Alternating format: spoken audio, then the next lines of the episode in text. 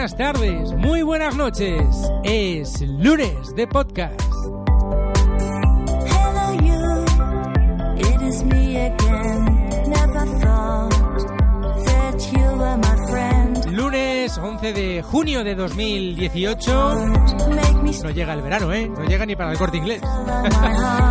Último programa, última edición por el momento de los crononautas en esta segunda temporada.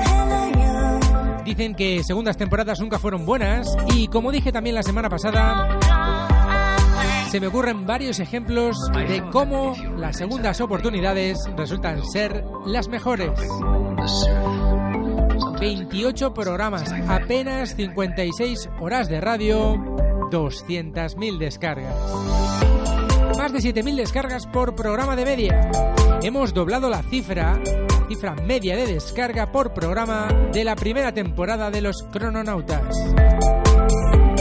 Así que solo puedo agradeceros a todos y a todas la confianza en este modesto programa que comenzó cual ágora griega, poco a poco, con conversaciones aquí y allí, como lugar de intercambio de información. De aprendizaje, gracias siempre a unos profesionales como la copa de un pino y sin parangón en el mundo de la divulgación radiofónica. Ignacio Monzón, Jorge Sánchez Manjabacas, Álvaro Ibáñez y Raúl Shogun. Unos jóvenes intrépidos cuyo espíritu nos transmite sabiduría, ganas de aprender, de conocer más. Cada día, semana tras semana, nos han impregnado de esa curiosidad que les ha llevado a querer saber más. Su ilusión, su pasión por lo que hacen, es la que os hemos querido hacer llegar también a través de este podcast, que ahora comienza ya mismo, sin más dilación, y como siempre, tras mi presentación. El burro delante no se espante. Pero estoy dispuesto. Siempre saludos de quien nos habla, Martín Expósito.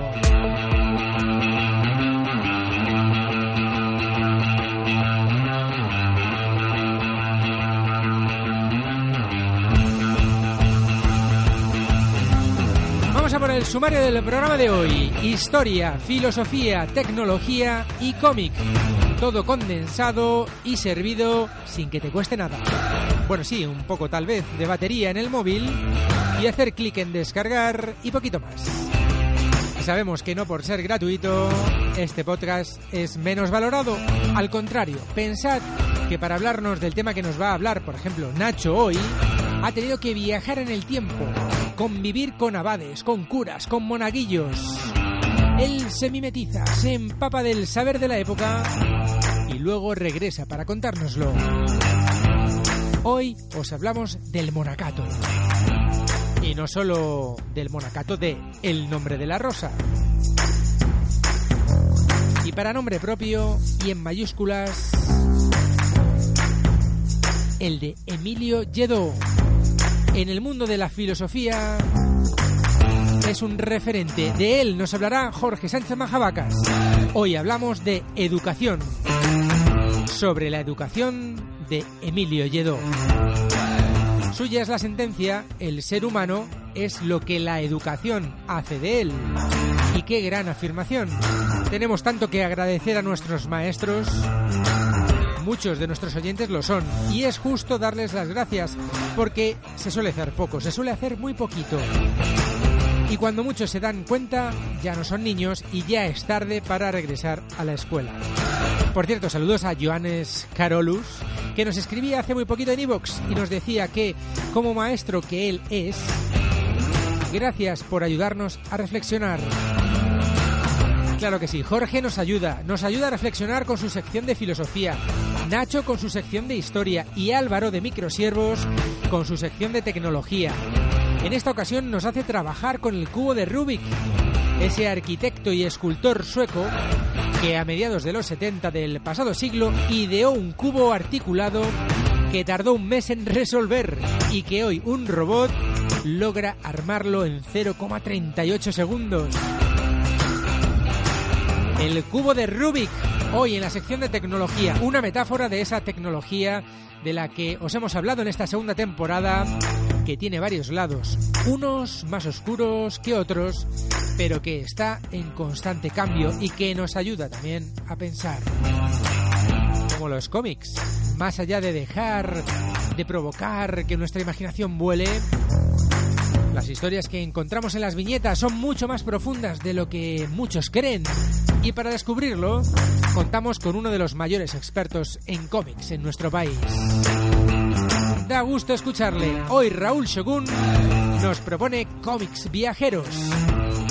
Nos trasladaremos a lugares de la actualidad gracias a las viñetas de ayer y de hoy, que también encontramos, por supuesto, en Shogun Salamanca, en la calle Padilleros número 11, donde nos espera Raúl. Pero antes es tiempo de recogimiento, de concentración y de sabiduría medieval. La del Monacato.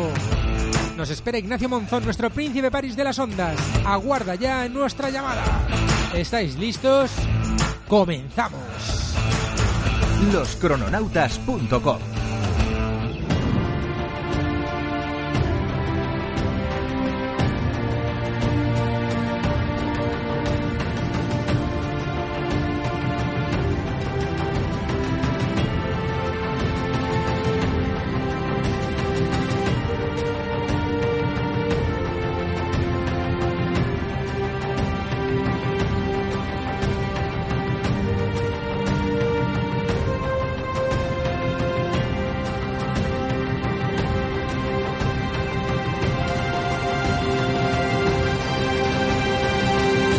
a confesar qué me pasó con una película que es un peliculón.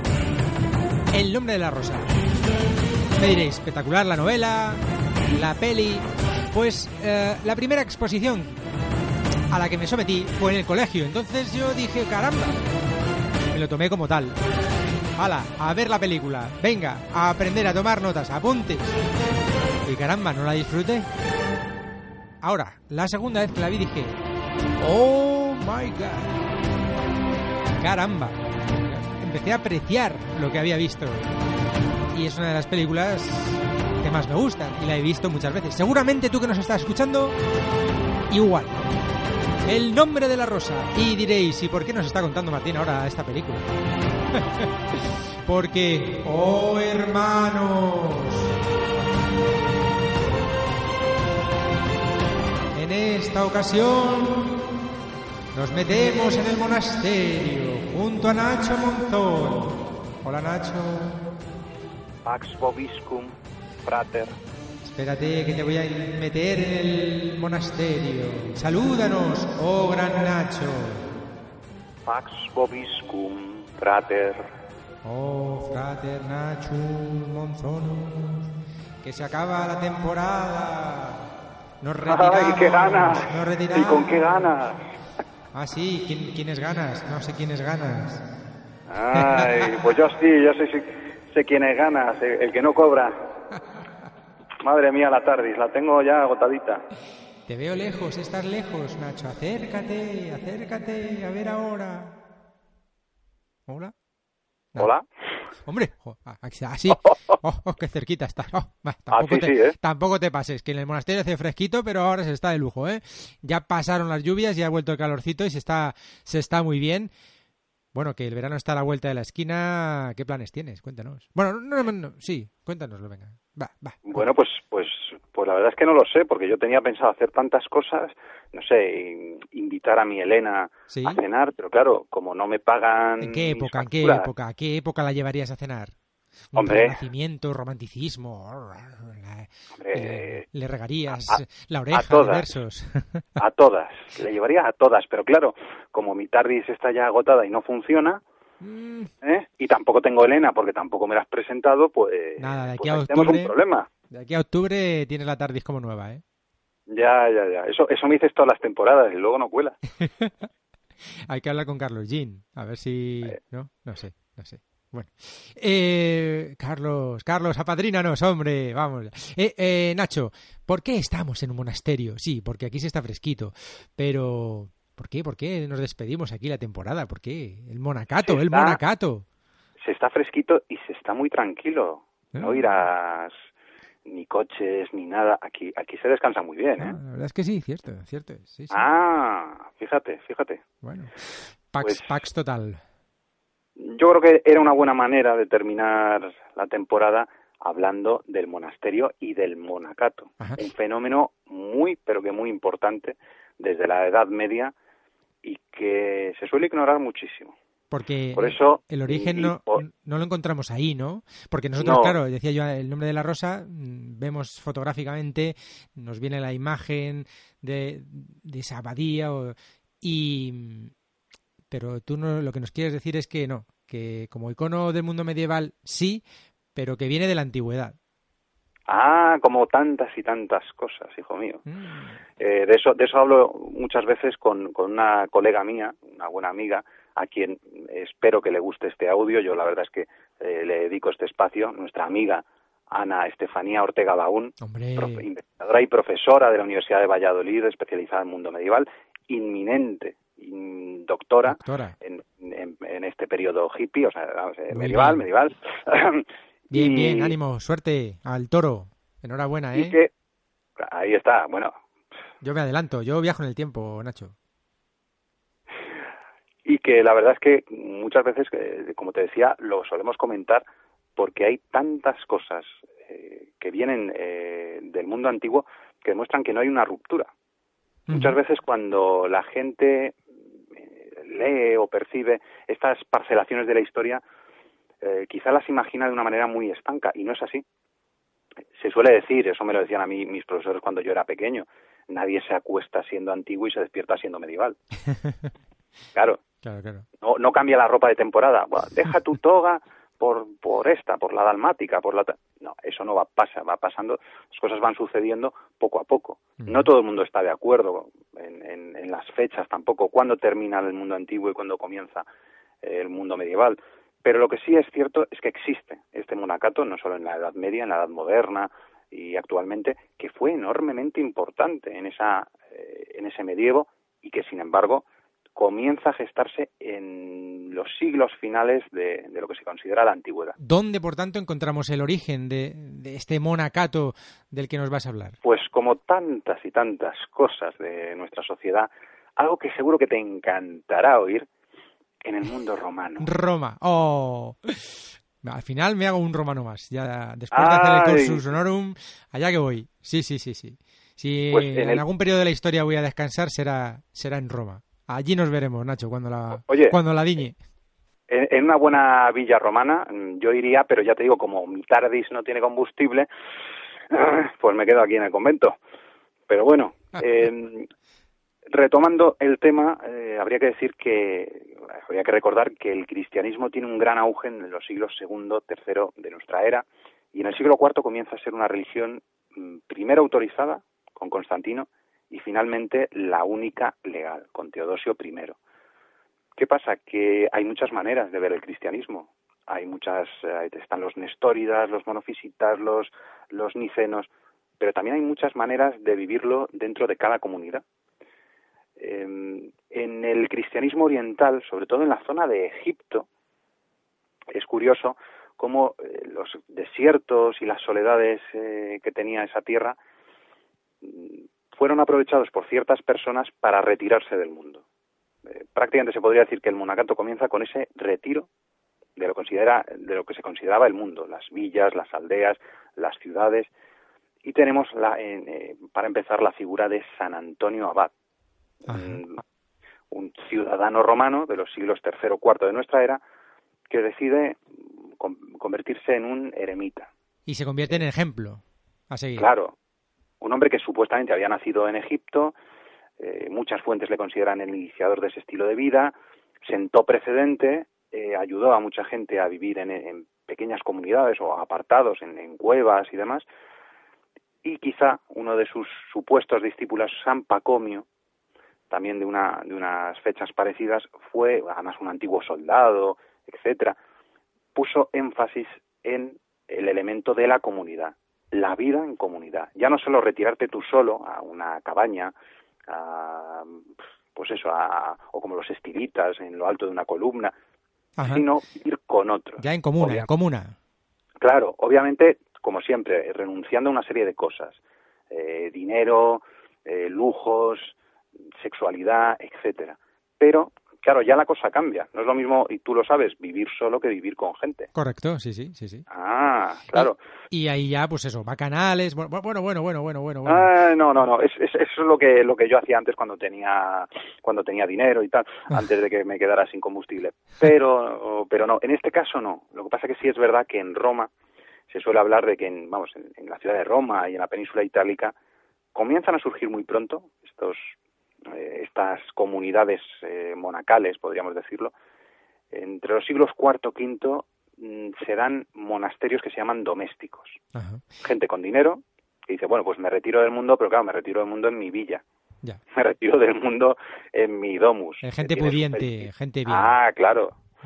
Mm, Entonces, bueno, pues eh, tú renuncias a la vida, es decir, te alejas del mundo, pero sigues comiendo todo lo que comías antes, bebiendo vino, eh, vi- vistiendo ropas caras. Comprándote un chalet en... eh, no, eso no. Me he equivocado. Bueno, Eh, no. yo, yo me retiraría del mundo así, no me Sí, importaría. no, ¿eh? también, también, también. Una mansión en la campaña inglesa o dos y, Sí. y, oye, yo, yo estoy contento. Pero es curioso, Pero la ¿verdad? vida, en- Es curioso que la vida en común...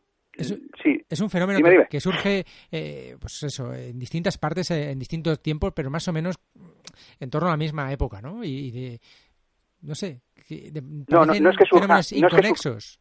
No, no, no, no, no es que surja en, di- en distintos puntos. Surge en, en la zona del, de egipcia, en la zona de Siria, y de ahí pasa a Italia. O sea que sí Es- hay un, es- un punto concreto.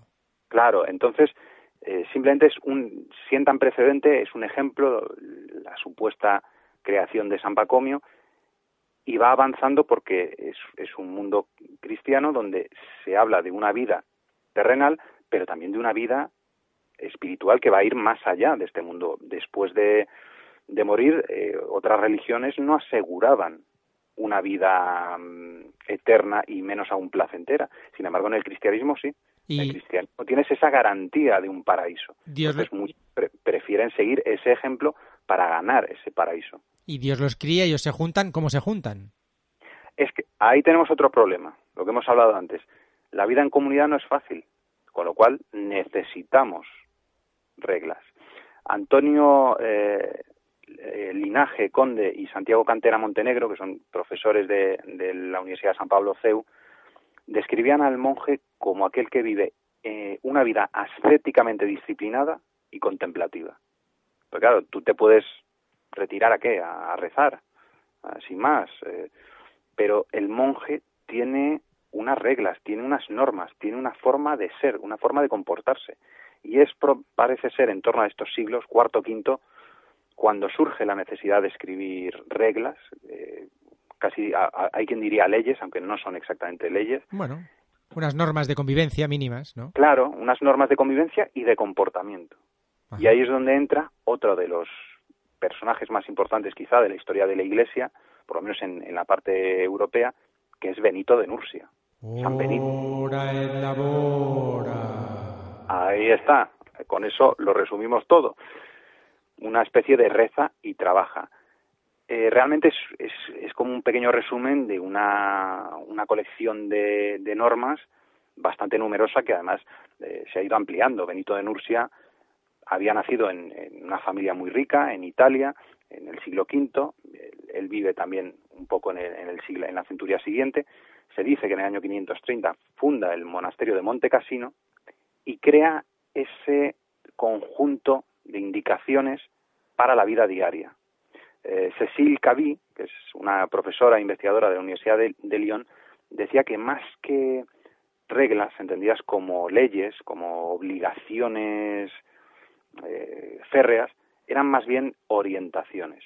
Y además orientaciones que regulan el tiempo del monje, eh, lo que tiene que hacer en determinados momentos del día, eh, los rezos, pero también la vestimenta, el tipo de, de, culto, cómo, cómo debe rendir culto, lo que debe comer, cómo es la jerarquía. Son una serie de cosas que a nosotros yo creo que nos parecen lógicas, porque si tú y yo, por ejemplo, fundamos un monasterio, pues necesitamos algunas cosas, pues eh, cómo se va a llamar nuestra orden, ¿Cómo nos vamos a vestir? ¿Podemos comer carne? Tú siempre en manga, corta, Nacho. Hombre, por supuesto. Yo un, hábito de manga corta, eso, eso seguro. Y con refrigeración interna. Pero, ¿podemos ver la tele o no? Hay muchas cuestiones que surgen cuando se da esa vida en comunidad y cuál es la mejor manera de vivir en comunidad y de vivirlo mm, además de manera ascética. Bueno, pues la, la, regla de Benito de Nursia que se fue modificando con el tiempo. Hubo otras, evidentemente, es la de San Millán en Suso, en La Rioja, San Fructuoso en El Bierzo, etcétera. Pues trata, trataron de regular esa vida que además estaba extendiendo absolutamente por todo el mundo cristiano. Y que además tuvo su función, ¿no? Porque lo sabría que sí, efectivamente, pues se aislaran totalmente del mundo, pero sin embargo sí que eran permeables, ¿no? A la vida exterior.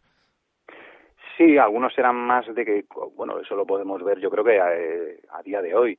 Hay gente de clausura y hay gente que, bueno, sí puede salir a la calle y relacionarse con la gente. Son diferentes maneras de entender la, la cristiandad. En principio, es verdad que todos eh, van a lo mismo, eh, acercarse más a esa vida elevada, con rezos, con trabajo intelectual, con trabajo físico, una la regla de Benito de Nursia habla del trabajo manual como una forma no solo de proporcionar ingresos, sino de enseñar humildad al monje, evitar que sea perezoso, etcétera. Pero, aunque todo esto es muy bonito, sobre el papel es precioso, sí es verdad que se suele hablar de que en el siglo X se, pues les fue se les fue de las manos.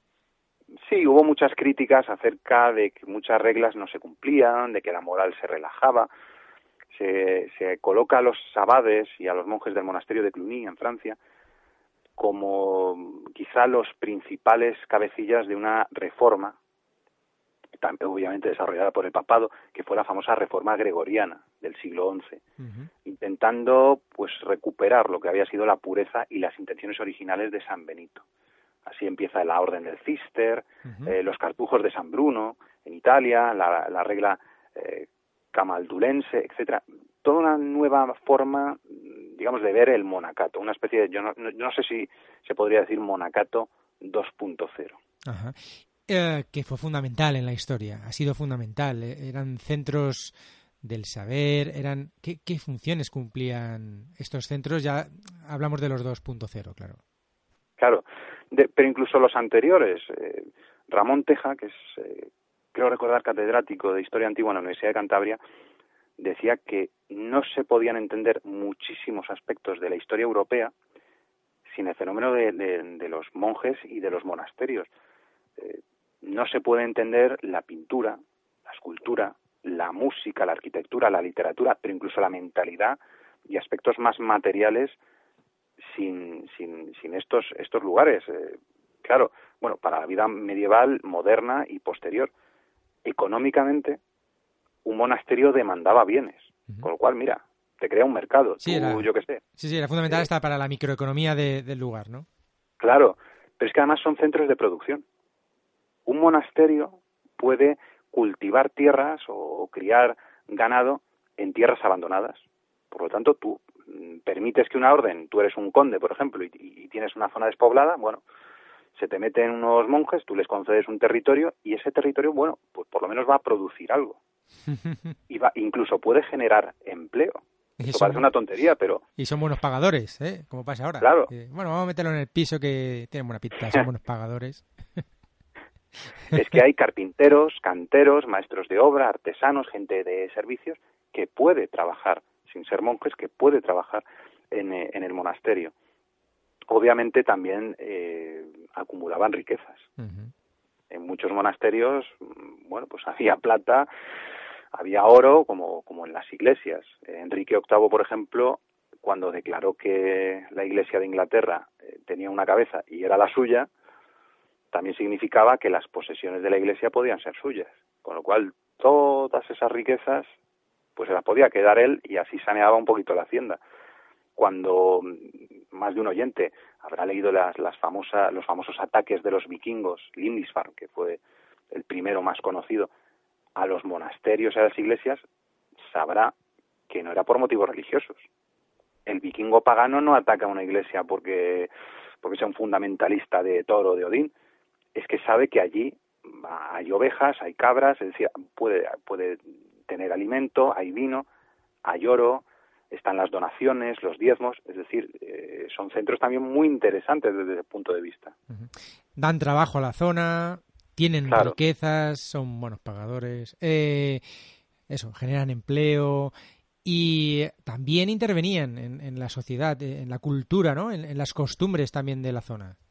Claro, porque al fin y al cabo un monasterio es un centro religioso y tiene una moral y eso influye en las cercanías. Tú lo mismo eres un granjero o eres una persona que vive en una aldea eh, y trabajas en el monasterio, hombre, algo se te pega. Eh, si tú eres un escultor y los monjes te piden que les hagas una escultura, Tú lo mismo lo haces con tu estilo, pero ellos obviamente eh, también demandan pues un, un, producto, con lo cual a veces te pliegas a esa exigencia.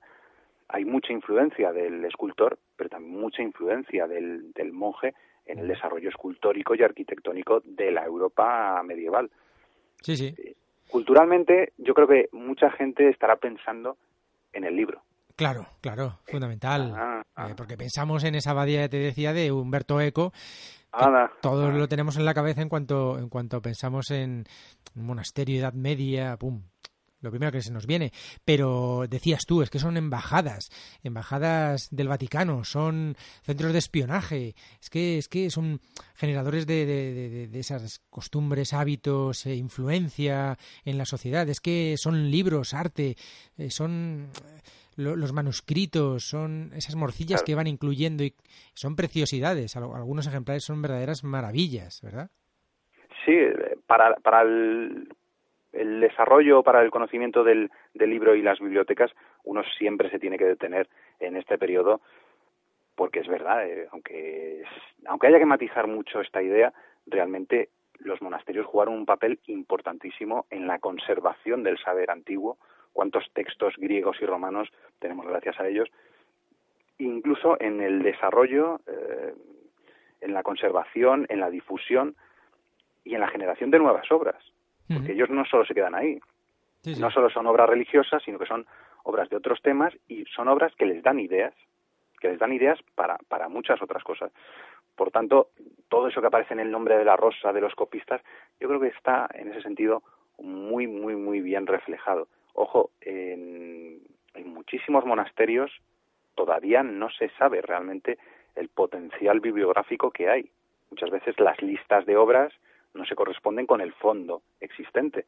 ¿Cuántas cosas podremos descubrir cuando, cuando vaya avanzando, digamos, la ordenación de esos fondos? Eh, yo creo que te comentaba antes que hay un monasterio, el monasterio más antiguo en funcionamiento eh, actualmente, que es el de Santa Catalina, en el monte Sinaí, em, empezó a funcionar en, año, en el siglo VI, en época de Justiniano. O sea, imagínate los tesoros que podrá contener. De hecho, en el año 2002 la UNESCO lo declaró Patrimonio de la Humanidad. porque Eran verdaderos centros del saber, donde estaban unos privilegiados que sabían leer, que sabían escribir. Algunos no, es verdad, ¿eh? algunos copistas es verdad que no sabían leer, pero simplemente lo que hacían era copiar dibújalo tal cual lo estás viendo. Pero en realidad eh, eh, la cultura que, que, se encontraba tras esas paredes no la, no la encontrabas en, el resto del, del territorio. La verdad es que en, ese sentido han sido auténticos custodios y con los, con los posteriores eh, bueno desarrollos sociales y políticos a veces incluso con algunos embargos, entre comillas, las desamortizaciones de Mendizábal, por ejemplo, las de Madod, pues eso ha podido llegar a, bibliotecas más públicas y a, y a, más gente. Pero bueno, nunca está de más recordar ese, ese gran valor. También tenemos que pensar en, en, en, en un caso muy específico, de la influencia social de, de los monasterios en la península ibérica. Porque todo lo que hemos dicho antes es válido, por supuesto, para, para, para Castilla, para Aragón, para Navarra. Pero, ¿y si lo situamos en el Camino de Santiago? Ah, por ejemplo, eso es muy interesante. Eso es muy interesante porque crea unas rutas, crea, mm, digamos, una cierta seguridad, crea una economía porque los peregrinos, pues hombre, siempre deja un poquito, un, una ayuda, una donación, un, un lo que sea, y permite que eso también genere más riqueza en toda esa, esa zona. Pero yo también me fijaría en otro fenómeno que tienen, que tienen los reinos peninsulares, y es el de la reconquista. Ajá. Este aquí, concepto que, que, que está muy discutido, sí, ahí, tan- ahí también tenemos al monasterio como un elemento muy interesante y muy útil para la administración de nuevos territorios. claro. Es que de terreno conquistado, ¡pum! Y te Claro. planto allí un monasterio, una iglesia o una abadía, un, no sé, una catedral. terreno Claro, porque un, una zona ganada por la espada no significa necesariamente una zona ocupada. Tú la conquistas, pero a cabo de unos años lo mismo la pierdes, Claro, porque es que no hay nadie viviendo ahí. Sin embargo, un monasterio, bueno, puede crear una, una comunidad no solo religiosa a su alrededor. Hubo saqueos también, ¿no? De, de monasterios. No, no solo ya, no hablamos de, de desamortizaciones, sino de, de verdaderos saqueos. Sí, porque, bueno, pues eh, como hemos dicho antes, los vikingos, por ejemplo, pues no seguían por la por la, las la misma moral que los cristianos, los vikingos paganos, pero es que los sarracenos tampoco. Claro, eh, el, el cristianismo tampoco se respetó siempre entre diferentes comunidades. Los reinos cristianos luchaban entre sí. Por tanto, la historia de los monacatos no siempre fue pacífica y no siempre estuvieron a salvo por mucho que se acogieran a sagrado.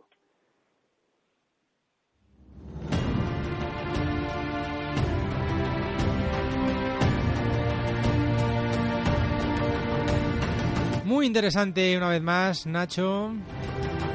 A ver, a ver, aléjate un poquito. A ver ahora. Dime, dime algo. Algo, algo. Nacho, hermano. Que se acaba la sección, que se acaba el Oh, programa. qué acaba pena, temporada. qué pena. Con la de gente que se dormía escuchando. Du- ¿Durmiendo? ¿Cómo, ¿Cómo que durmiendo? ¿Cómo que durmiendo? ¿Quién se duerme aquí? Caramba, que luego dicen que está muy alta la música. No, no, no, no. La, la OMS ha declarado que mi sección es una de las mejores ayudas para la gente que tiene insomnio. Recomendado como somnífero. Antes consultar a su farmacéutico, por supuesto. Ignacio Monzón, príncipe París de las ondas. Oh, guapo entre los guapos. Divino entre los divinos. Eh, que me sueltes piropos no significa que me olvide de lo que me debe. No compensa, no. No, no, no, no compensa, no. A mí como unos buenos denarios o unos buenos euros, yo qué sé, uno- unos billetitos de 500 euros, Mira qué tiro de agenda. Gallardo era, ¿no? Gallardo, a ver si... ¿Cómo? ¿Sí? ah, que, que- que me despides. Vaya. Lorenzo. Oh, Lore- Lorenzo. Lore, Lore- mm, Lore- ¿Qué tal con Lorenzo? ¿Cómo te llevas con Lorenzo? Bien, ¿no? Yo a muy partir bien. de septiembre te vas a llevar muy mal. no. Ah, ya, ya. Pues nada. Que, que yo no te digo nada, pero tengo el dedo índice de mi mano izquierda y un tanto manchado. Y esto es verdad, estoy por hacer una foto y publicarlo. No, no sé, yo por si acaso no me voy a chupar el dedo. Yo- ahí lo dejo. Oh. Ahí lo Tiene el dejo. poder de mil escorpiones. Ahí lo dejo. Creo que te he pillado, Nacho. Te he pillado en esta, ¿eh? Yo, yo... oh. A mí que me registren. Muy interesante el tema también de los monasterios. Parece mentira. Los temas que nos propones, que son todos muy atractivos y que, bueno, pues nos enganchan de principio a final y, gracias a ti, pues también, eh, por supuesto, el éxito que tiene este podcast. Así que todo mi reconocimiento una temporada más. Gran Ignacio Monzón, gracias de verdad por colaborar, por estos minutos que compartes con nosotros de tu sabiduría, de tu saber hacer y de saberlo contar que es crucial, fundamental y, y, vamos, prácticamente es, es lo más importante, ¿no? Al final, gracias por tanto, Nacho, una vez más, por poder contar contigo. Ha sido un verdadero placer compartir una segunda temporada de Los Crononautas. Nos escuchamos pronto. Un abrazo fuerte. Mil gracias a ti. Pax Romana verano. para todos. Chao.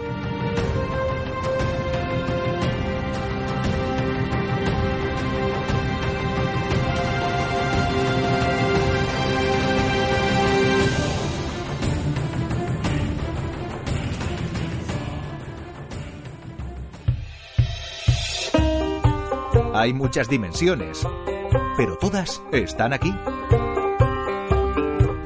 Dale sentido al tiempo y al espacio. Loscrononautas.com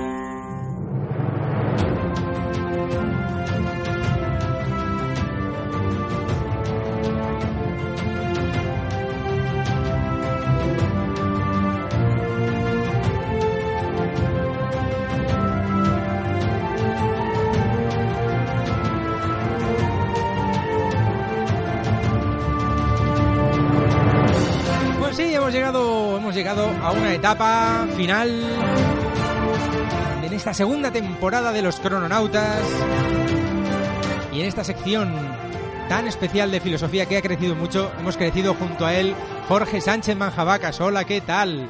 Qué pena me da, Hola. qué penita me da, ay, qué pena me da. Ay. Madre mía, fíjate, este- esta temporada hemos hablado de Kate Millett, de Jesús Mosterín, hemos hablado de desobediencia civil, de Arthur Schopenhauer, de lo bello, la belleza de lo feo, de la biopolítica de. Foucault, del anarquismo, de la ética del cuidado, de la república, el humanismo, el realismo, del sentido común, de la robótica, de la tecnología. Hemos hecho ahí una combinación, ¿verdad? Varios capítulos Sí. hablando de combinando tecnología y filosofía en este Y siglo XXI. sí, sí, sí. Hemos hablado de Platón, de vida online, offline, eh, de Miriam, hemos estado hablando con Miriam, ¿verdad? Eh, María García, Jordi. con Jordi Ellen, Ellen Daci. oh, con Jordi. Y una vez teníamos que parar y lo hicimos para hablar de filosofía. ¿Qué es filosofía? Hablamos allá por el mes de, de febrero, porque al fin y al cabo llevamos dos temporadas, eh, más de 40 programas hablando de filosofía y no habíamos, no nos habíamos detenido ¿no? para abordar el, el concepto. Y hoy tenemos a un gran filósofo, un gran filósofo vivo, como bueno, como es Emilio Lledó, eh, 90 años, 91 cumplirá en este año 2018, de Sevilla, miembro de la RAE. Y con él vamos a cerrar, eh, bueno, pues esta temporada espectacular, Jorge. La verdad es que muy interesante todos los conceptos, todo el recorrido que hemos ido haciendo a lo largo, de este año. Eh, hemos hablado de filosofía, hemos hablado de filosofía en viñetas. Por cierto, lo tengo por aquí el libro, lo, lo cogí en la, en la pasada feria del libro. Muy interesante para, para pequeños, para mayores, ¿verdad? Que hay que hacer algo, hay que traer, bajar a la calle la filosofía, que tampoco mm, se nos quede en el aula como una doctrina, eh, una asignatura que hemos tenido que pasar todos por ella y, como quede, que quede ahí, ¿no? Bueno, yo, yo también estudié filosofía y hemos lo, lo que hemos tratado de hacer es eso, es decir, hablar de la filosofía como algo común, hacer una sección, algo que parecía impensable y charlar, eh, pues bueno, con, contigo, que es un placer escucharte hablar de, de filosofía y escucharte hablar de, de personas, bueno, como Emilio Lledó, de quien nos hablas hoy. ¿Por qué Emilio Lledó? Aunque sobran los motivos, Jorge.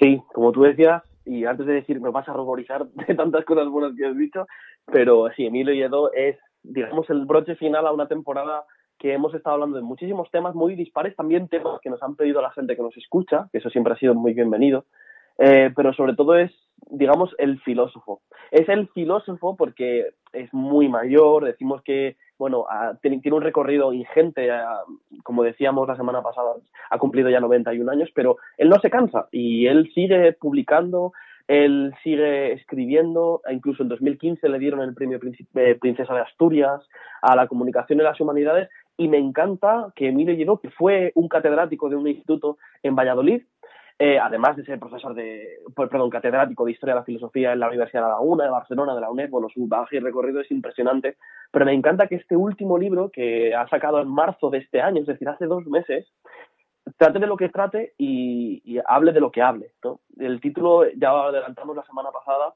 es de, sobre la educación. Ajá.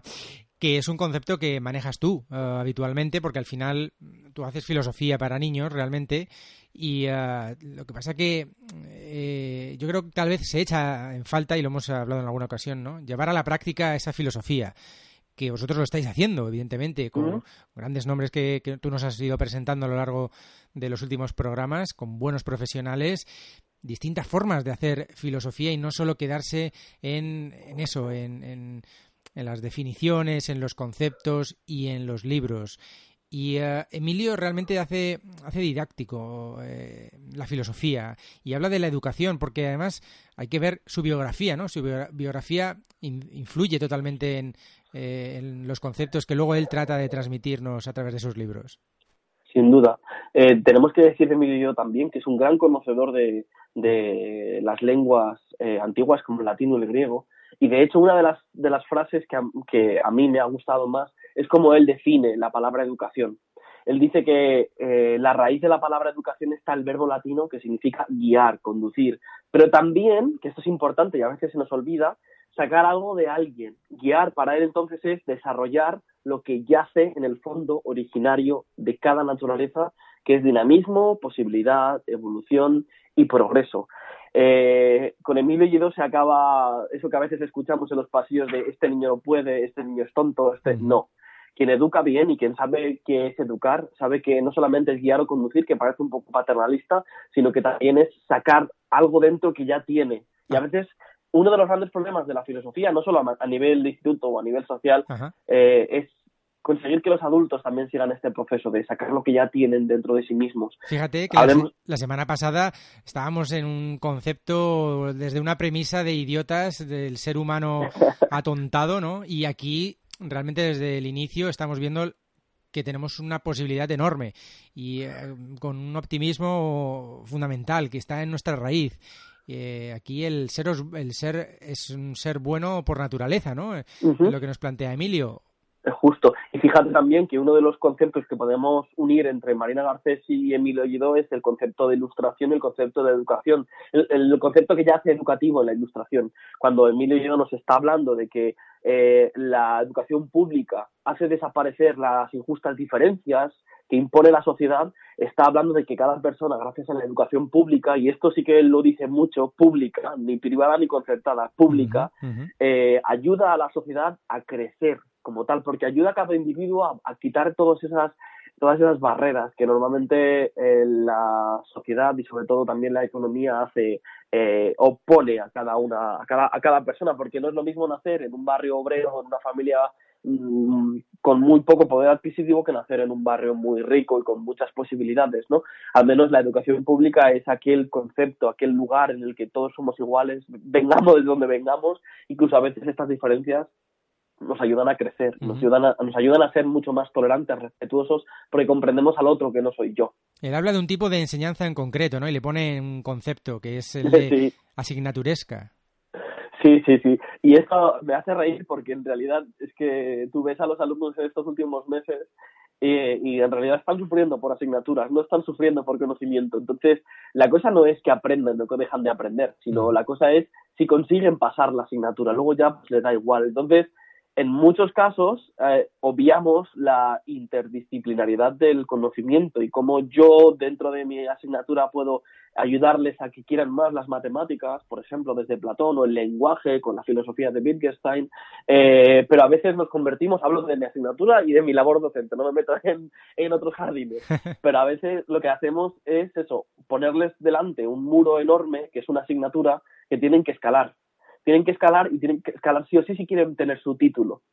Entonces, nosotros lo que estamos haciendo es un poco ese concepto que Paulo Freire eh, también eh, tomaba, que es el de la educación bancaria. No, no nos convertimos en un, en un espacio donde se pueda eh, aprender entre todos, sino que nos convertimos en estos lugares de, altivos, altos, donde tienen que llegar y que a veces es muy duro. Y, no con esto estoy negando, ni él niega tampoco la cultura del esfuerzo, porque obviamente debemos esforzarnos para, para conseguir ciertas metas, pero tampoco obligarles al estrés. ¿no? Yo el otro día charlaba con una chica que está ahora mismo preparándose para la selectividad eh, y la, la veía súper estresada. Es como, pero, pero vamos, es que tengo que sacar esta nota y es que si no consigo entrar a la carrera que quiero y más allá de tener que alcanzar conocimientos, lo que tienes que alcanzar son notas, son marcas.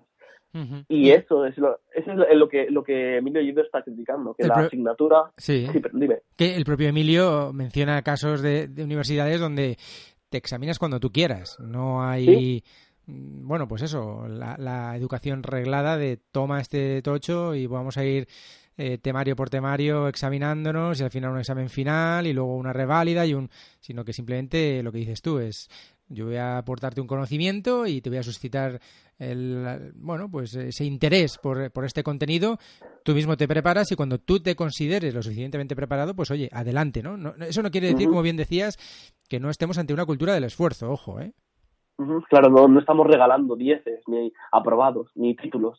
Lo que estamos haciendo, o al menos eh, invertir un poco la- es- esta dinámica perversa de tienes que conseguir un 5 para pasar esta asignatura. No, porque lo que estamos haciendo entonces es que el alumno se, se solo hasta el 5. El conocimiento no avanza si es un conocimiento estancado. Y el conocimiento per se no es estancado. Y esto lo vemos perfectamente en un montón de, de, de proyectos colaborativos que van desde la Wikipedia hasta los proyectos de crowdfunding.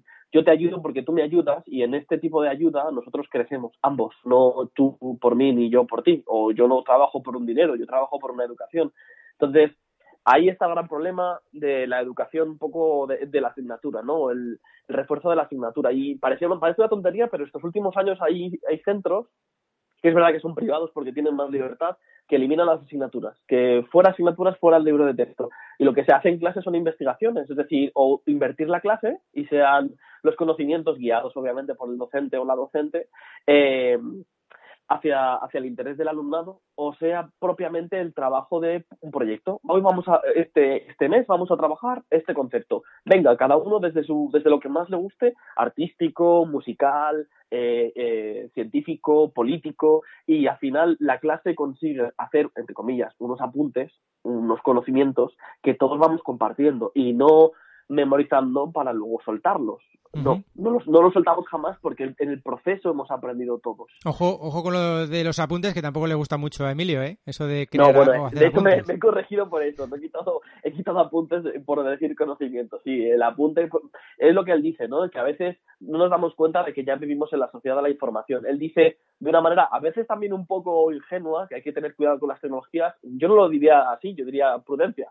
Pero existe eh, todo lo que está sabido más o menos, se puede ver desde internet, tenemos los apuntes y él se quejaba muchas veces de, por qué en España nos obligan a copiar apuntes y yo me acuerdo de mi profesora de, teoría del conocimiento 1 y 2 no diré su nombre por respeto pero que me llevaba mi portátil para tomar los apuntes más ágilmente y ella me que- se quejaba de mí porque yo tomaba los apuntes así y me decía no es que tienes que aprender a escribir y digo "Ay, por favor si yo sé escribir lo que ella quería decir es que tenía que mejorar mi caligrafía supongo no pero sí no no es curioso como él también eh, se queja de esto y habla de un concepto que está bastante prostituido y es el término de la excelencia.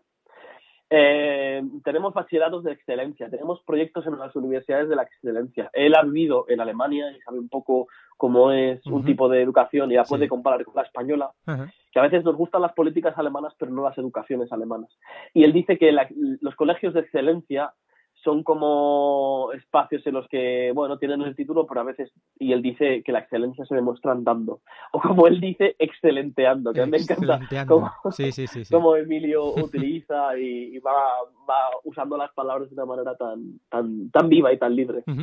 Al final, eh, más allá de esos conocimientos que aprende el individuo, hay algo más allá, ¿no? En ese aprendizaje, en esa educación, que es que conseguir un ser libre, un ser intelectual, capaz de Y pensar. es lo, es lo que decíamos con Marina Garcés, por eso te decía que podíamos conectar este punto con, con la, la nueva ilustración radical. Cuando hablamos de qué es ilustración, que escribía Kant y hablaba de, de conocimiento autónomo versus heterónomo, es decir, el que te es impuesto por el tuyo propio, es el mismo fin. Cuando hablamos de la educación, yo les decía hace dos semanas a mi alumnado de primer bachillerato, a ver, ¿cuántos de aquí estáis aquí porque queréis tener un tipo de aprendizaje integral? O cuántos, y ya decía pregunta, ¿cuántos de, aquí estáis- de aquí queréis tener un trabajo y por eso estáis aquí? Y les decía, ¿no os estáis dando cuenta de que os estamos convirtiendo en trabajadores de, en lugar de personas o personas que ejercen su libertad de una manera razonable o prudente o capaces de pensar y yendo más allá? Pues esta sería como el último tipo de perversión de un sistema educativo que tiene que, que volver a coger músculo y luchar por lo que por lo que realmente es suyo, ¿no? No tanto lo que decíamos antes de lo asignaturesco, ni de los títulos, ni de la excelencia, sino más bien un sistema, un sistema educativo que lucha porque preparamos a personas, no a trabajadores. Ellos se preparan en las universidades, se preparan en los grados o formativos, eh, pero en, en la, la, educación media no es una educación para, para ser profesional de, es una educación para ser persona, humano, integral. Y ahí estaría un poco el gran problema. Ahí también es muy crítico, Emilio, habla de las universidades, exacto como dices tú, como, bueno, pues eh, granjas de, de, de chavales a los que se les prepara para trabajar. Para esto suele ocurrir y voy a quitar un poquito, voy a tirar un poquito por la privada, eh, a criticarla, es decir, se les prepara para un puesto en concreto porque son suelen ser incluso hijos entonces se les prepara para conseguir ese puesto, ¿no? Y sin embargo en la pública, al menos lo que yo he vivido es te voy a preparar para que más o menos sepas defenderte en el futuro es verdad que no vas a salir preparado y no te prepara la universidad. Es igual cuando aprendes a conducir, vas a la autoescuela, pero aprendes a conducir en el momento en el que te dan el carnet y a partir de entonces ya no llevas profesor, a partir de ahí aprendes a conducir. Pues en la vida ocurre algo parecido. La universidad está ahí, te, te, te guía, te, te, te pone instrumentos a tu, a tu alcance. Tienes unos maestros que, que tienen muy buena experiencia y sapiencia y a partir de ahí tienes que buscarte la vida, pero porque la vida es así. Eh, podemos pintarla un brochazo de rosa, pero es verdad que la vida a veces es dura. Pero lo bueno que tiene la universidad, al menos pública, que yo he podido vivir, eh, ya os digo, y bueno, pues mm, compartir y, desde luego que la defiendo, eh, es eso, es decir, te doy los instrumentos, a partir de aquí búscate la vida, es decir, vete a la biblioteca, tienes que buscar como un ratón de biblioteca, tienes que ir a otra facultad, tienes que hablar con fulanito, con menganito, tienes, en el caso de periodismo, ¿no? Pues me imagino que en el resto del, de, de las doctrinas será algo parecido, 100% mm, seguro. Entonces, Claro, él dice, no, pero yo veo la universidad, al final es, cogemos a este tipo de, de empleo y entonces vamos a formarles eh, para que realicen esa tarea, ¿no? Pero sin ir más allá. Y, y ese es el esfuerzo o la crítica de Emilio, ¿no? Un poco, es decir, no, Sí, sí. no nos acorralemos con la obsesión de que tienen que, que ganarse la vida, chaval, tienes que ganarte la vida. Entonces, haz esto y te podrás eh, ganar la vida. Pero Emilio dice, no, no, hay que ir más allá. No, no se trata de, de te- tener que hacer lo que te digan, ya está, para ganarte la vida, sino porque eh, me encanta una frase que la tienes por ahí apuntada, que, que dice que ¿qué es el ser humano? Ah, el ser humano, según Emilio, sería como es lo que la educación hace de él. Entonces, es justamente por donde estabas diciendo. Eh, tenemos que formar y no deformar. tenemos que transformar por medio de la educación a, a, los, a los y las alumnas. Entonces, es cierto que la instrucción educativa no solo tiene que ser posible, sino que además tiene que cuidarse con mimo este este, estas instituciones y la gente que trabaja en ellas. Porque es cierto que, y más ahora en últimos, los últimos meses, cualquiera ve, si trabaja en un, en un, en un centro, que los equipos directivos están locos de un sitio a otro, no llegan a tiempo y no, ese no es el ambiente de trabajo donde tenemos que formar a, a personas, a, futuras, a futuros y de facto ciudadanos ya, aunque no tengan derecho al voto aún, pero sí que es cierto que estas personas sí que van a representar una sociedad y tenemos que escucharles. Es una de las cosas que parece que, que, no hacemos porque tenemos imposición de. Ahora, estas últimas semanas que en realidad no hacemos nada evaluable y muchos alumnos no vienen porque no necesitan eso. eh, yo yo les estamos trabajando de cosas que a ellos les interesan al 100%. De hecho, eh, me planté con un folio en blanco y les dije, vamos a hablar de lo que os apetezca. Y se quedaron un poco así como, ¿eh? ¿Cómo? ¿Qué? Sí, sí, vamos a hacer lo que os guste. De una manera, claro, obviamente de una manera Sí. posibilitadora en el aula, pero sí que es cierto, vamos a hacer 100% vuestros intereses. Y de ahí extraemos los problemas filosóficos.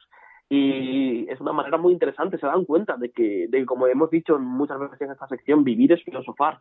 O como Platón decía, filosofar ayuda a morir, ¿no? Pero también nos ayuda a replantearnos nuestra propia vida, a vernos mm, tan diminutos como cuando vemos las estrellas. Pues igual, la filosofía nos sirve para re- relativizar los problemas nimios y también para enfrentar problemas eh, toscos, duros, ásperos, complejos, que, que deberíamos enfrentar, como es, por ejemplo, el tema de la política. Uno de los, de los conceptos que, que este libro eh, vincula, porque obviamente política y educación, y más en este país, con la historia que ha tenido, Ya. eh, Van de la mano, ya. Sí, no, y te iba a preguntar precisamente qué papel jugaba la, la política, ¿no? Eh, ¿Qué decía Emilio Lledo al respecto? Sí. Pues sí, decíamos de la política, o decía más bien Emilio Lledó, que habla como que es lo arquitectónico, lo más interesante de la vida social. Eh, o al menos así se referenciaba a la política como un texto clásico. Pero eh, él concibe la política como lo que organiza, armoniza y orienta los distintos deseos e ideas de los seres humanos. Entonces, la política tiene que facilitar la existencia. Nos acordamos otra vez de la vida vivible de Marina Garcés. Si una política no ayuda a la existencia de la ciudadanía, entonces no estamos haciendo ni política, ni buena ni mala, no estamos haciendo política, estamos poniendo impedimentos, impedimentos a la, a la propia existencia. Entonces, la vida siempre debería ser una directriz de la decencia. Eso Emilio Lledó lo tiene tatuado a fuego. Cuando él habla de políticos y, y personas que se dedican eh, profesionalmente a la política, habla de personas decentes. Y esto nos recuerda mucho a una moción de censura que se ha hecho. y también a reacciones, ¿no? Es como, ¿realmente un partido eh, eh, condenado por corrupción es un partido decente? O es tan, es y me imagino personas honradas dentro de, por ejemplo, el Partido Popular, que, que a sus compañeros y compañeras condenados o dentro de tramas y dirán, ¿cómo es posible que yo pueda decirme decente dentro de unas siglas condenadas como indecentes? Es indefendible, ¿no? Es indefendible, es que Sí. es, es- es- Ujú, ujú. es- bueno. Sí, sí, sí. Bueno, bueno, bueno, bueno. Aquí, aquí, Jorge, no, va a crear una polémica ahora en el último programa. No, vamos a ver, no, vamos no, a ver. no, mira, nos, nos quedamos con dos, que- dos cosas que yo recomiendo al 100% y a mí me encanta hacer cada verano. Leer, Y es una, son, son dos propuestas que hace y yo al final del libro. Él habla de la lectura ¿sí? y de la biblioteca. Bien. Son dos, dos lugares, él dice esta metáfora, que la lectura y la biblioteca son, son lugares donde eh, uno se pone en movimiento, uno donde va más allá, donde la, la escuela termina ahí, pero empieza el conocimiento y empieza la información. Y yo me acuerdo de veranos pasados leyendo a Unamuno en la biblioteca pública de mi pueblo y han sido veranos increíbles, porque me iba a mi casa y me iba mascando lo que, lo que Unamuno decía en sus ensayos o sus novelas. Y es eso, que si tenemos un rato este verano, yo le invito a las personas que nos escuchen a pasarse 10, 20, una horita por la biblioteca, si tienen tiempo, que aprovechen, que aprovechen ese espacio porque ese espacio nos, enseña, como dice un poco utilizando la terminología de Lledó, nos enseña a mirar las palabras, a entenderlas, a elaborarlas, a conectarlas y sobre todo a ese gran concepto que a veces se nos olvida, que es el, de amar las palabras. Oh, me encanta, me encanta ese cierre eh, que tenías preparado, Jorge, me encanta. Es decir, hay que enseñar a los jóvenes a amar las palabras. Eso es así, eso es así. Qué gran, bueno, eso es un bien para la humanidad. Vaya, además tenemos la suerte de poder contar, bueno, pues con medios para poder eh, llegar y, y poder acceder a, a esas palabras, ¿no? Y eso nos hará pensar, nos hará eh, poner en duda incluso lo que leemos, ¿verdad? Porque al final no Sí. todo lo que leamos va a ser cierto, va a ser verdad, nos la van a intentar colar, tal vez sea esa otra premisa, nos, nos engañan, ya por defecto nos van a intentar engañar, cierto o no es cierto, si es, un- es falaz o no, pero hay que enseñar a los jóvenes a amar las palabras, es que es fundamental, es fundamental, a comprender, ahora los chavales... Esto en nuestra época Jorge nos hacía, pero ahora ya los peques, a Ada por ejemplo, sí les miden la comprensión lectora. Ujú. Sí que Sí, se detiene uno a- analizar esa comprensión que tienen los chavales de lo que leen, que ya no solo es para responder a la pregunta, sino, ojo, ¿comprende el alumno lo que está ante él? ¿Eh? Es fundamental. Bueno, Jorge Sánchez Majabacas, bueno, bueno, que si no, no acabamos Ay, hoy. Qué Que penita, voy me a llorar. Ay, caramba, un espacio de filosofía no lo hay, no lo hay. No, no hay, no hay muchos. No hay verdad. muchos, ¿eh? No hay muchos, Se ¿eh? cuentan, se Podcast- cuentan con los dedos de una mano. Claro que sí. Y este es uno de ellos y aprendemos mucho junto a ti. Gracias por todo ello, por estos minutos, por la infinidad de temas que has puesto sobre la mesa y todo lo que hemos aprendido contigo. Gracias porque no tiene, no tiene valor. Así que un fuerte abrazo y que pases un muy buen verano, Jorge. Hasta Gracias, igualmente también para ti. Disfrútalo mucho, que lo tienes merecido. Pásalo muy bien. Lo tenemos merecido, lo tenemos merecido. Feliz verano, Jorge. Un abrazo fuerte. Igualmente. Hasta luego, chao.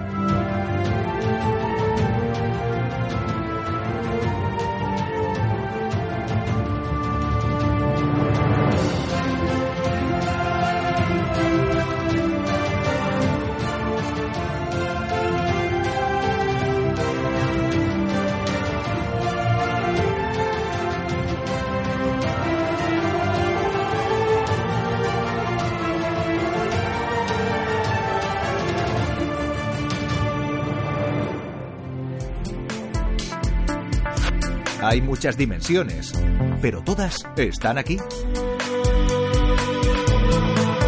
Dale sentido al tiempo y al espacio.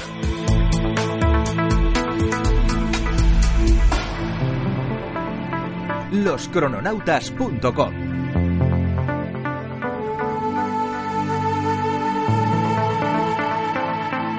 Martín Expósito.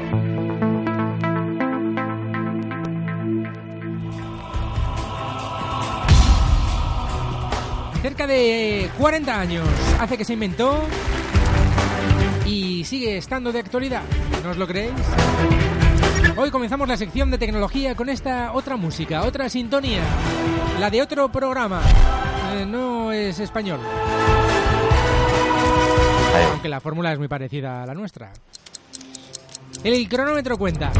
Hay aplausos para el chaval que tiene entre manos un juego de malabares. Y el tiempo corre. Tiene que hacerlo en 5 minutos 20. ¿Hacer el qué? Algo que su creador lo consiguió después de un mes. Sí, sí, él tardó un mes. ¿eh? Lo inventó él y tardó un mes en hallar una solución que tampoco era la, la más óptima. Pero bueno, lograba su propósito que era resolver. ¿Resolver el qué? Pues si os digo su nombre, damos ya con la solución. Erno Rubik, húngaro. Nacido el 13 de julio de 1944. En el 80 se popularizaba ese cubito de Rubik que todos tenemos en casa. Ahora ya en multitud de versiones. Pero en el de 3x3 por 3 el mago es el chaval que hace muy poquita lo, hace muy poquito lo consiguió haciendo malabares. Hola Álvaro, ¿te lo puedes creer haciendo malabares? Impresionante. ¿Qué tal? ¿Cómo la estamos? Verdad es que, la verdad es que sí, que ves ve uno el vídeo y te quedas ahí completamente asombrado porque yo había había oído que, que había gente que lo hacía y, y había visto algún vídeo y tal, pero la verdad es que hacerlo ya a esa velocidad pues es bastante impresionante, ¿no? Resolver tres cubos en el aire mientras no dejas de moverlo en, en, cinco minutos, pues está muy bien. Es alucinante, es alucinante, desde luego. Son 26 cuadraditos, sí, pero lo que nos cuesta resolverlo con las dos manos, como para estar con tres. Y Pues el, sí, porque en los últimos, en los últimos, en las últimas semanas, en los últimos meses, hemos conocido nuevos récords, ¿no? De, de resolución, incluso por un robot en, en cero coma, casi, nunca mejor dicho. sí, ahí ahora mismo ya los robots lo resuelven más rápido que los más rápidos humanos, eh, lo cual pues está, está bien porque por un lado pues te, te viene a decir que, que la, la habilidad con la que pueden manejarlos el mecanismo del cubo sin romperlo, aunque durante las pruebas rompen muchísimos cubos, pues es enorme, ¿no? Y poder resolver el cubo en, en, en menos de un segundo, Sí, sí, en, en tiempos del estilo, pues eso, de 0,9, 0,8, pues es, impresionante. es totalmente alucinante. A mí me alucina más que la que haya chavales que lo pueden resolver en, pues como el que marcó el récord del mundo, se llama Félix Zemdex, que lo tiene en 4,22 segundos, Sí, lo cual es absolutamente flipante porque si te acuerdas un poco en la época en la que el cubo estaba muy de moda, después de lanzarse en los 80, que teníamos todos un cubo y tal, pues la gente se pasaba varios minutos para resolverlo. Y normalmente pues para para digamos que si bajas de un minuto pues ya puedes decir que lo pues que lo haces rápido no y, y la gente en competición los lo que llaman los speed cubers no los especialistas en velocidad pues los mejores son todos aquellos que pueden bajar de 10 segundos lo cual no es fácil. Pero pero bueno llegar a 4,22 segundos pues, es 4,22, realmente ¿eh? Que lo acababa de bajar, a su vez lo había bajado un coreano, este era un australiano, el coreano lo hizo en 4,59, 4,22, luego llega el robot 0,38, bueno, qué, qué locura, es una, una verdadera locura. Bueno, No, los robots compiten en su categoría, pero lo cierto es que es bastante curioso porque en, en competiciones de humanos, digamos, sí, pues han tenido hace tiempo ya que cambiar el, el cronómetro para que además de las centésimas cuente también las, las Milésimas. de segundo, porque Sí, sí. realmente puede haber diferencias. Es un poco lo que te pasa pues en, en atletismo casi con los y en Fórmula 1, ¿no? Que, que te van tan rápido que en cuanto ya bajas de tiempos de 10 segundos, pues más te vale tener ahí las milésimas preparadas por si acaso, ¿no? Y, y bueno, puede haber un pequeñísimo factor suerte, pero lo cierto es que en las competiciones pues pues llegar a esas marcas, eh, aunque se, se considera siempre el, el cubo más rápido de, de todos los que resuelves durante la competición, ese es el que puede marcar el récord, pero aún así pues hay, hay gente que tiene promedios pues del orden de 5 o 6 segundos, que también es impresionante. Impresionante, impresionante el tema que nos propones hoy, el cubo de Rubik, después eh, de todo un año, una temporada, hablando, Álvaro, de inmortalidad. Hemos hablado en esta sección de Bitcoin, de retro gaming, de ese reloj de los 10.000 años. Hemos hablado de, de los eh, virus, de los hackers, de aviones espía. eh, hemos hablado de Strava, hemos hablado de Siri Cortana, de Alexa, de Spectre Meltdown en fin, de realidad aumentada, inteligencia artificial, un universo simulado, de grabaciones digitales low cost, de Facebook, Cambridge Analytica, de una odisea en el espacio, de la aleatoriedad, de Google Duplex, de interceptores de señales. Caramba, qué intensidad. Qué sección, qué, qué interesante. ¿eh? Hemos hablado de muchas cosas por lo que, por lo que, por lo que veo. Sí, y sí, sí. la verdad es que también por otro lado pues refleja un poco todo ese tipo de temas que a mí me interesan mucho personalmente, ¿no? Y que son los que solemos tratar en el blog de forma habitual. Entonces, pues bueno, si hay alguien que le que le, que le gusten todos estos temas, pues pues ya sabe dónde puede encontrar más material. Pues precisamente, ya que hablamos de microservos.com, ahí habéis hablado a lo largo del tiempo, ¿verdad?, de- del cubo de Rubik, que ya entramos en materia. Habéis hablado de él, bueno, tienes un manual también hecho, un manual eh, Sí, explicativo. Sí, sí, sí. Me, gusta la mucho tiempo. Me pregunta sí, la primera parte, cómo resolverlo a las bravas, ¿no? ¿Cómo Directamente. Sí, pues eso, yo una, algunas he tenido que dar alguna, alguna charla, alguna conferencia, eh, pues explicando un poco, pues, para los chavales, ¿no? Pues cómo se, cómo se resuelve, ¿no? Y a mí siempre me ha gustado, pues, eso de, de que es un poco también como aprendí yo, ¿no? Eh, mm, eh, decir, bueno, pero lo primero que tienes que hacer es desmontar el cubo para con un destornillador para entender cómo funciona. Y una vez que has visto cómo funciona, es Sí. cuando te das cuenta, Mm. pues qué piezas pueden ir a qué posiciones y cómo afectan los giros a los colores que hay en cada cara y todo eso, ¿no? Entonces, bueno, es un, es un buen ejercicio desmontarlo y volverlo a montar ya. Además, cuando lo tienes resuelto, pues eh, digamos que puedes hacer pruebas y hacer un giro por aquí, un giro por allí, y entonces qué es lo que sucede y puedes tomar nota, etcétera, ¿no? Y, y te lleva un poco a la solución.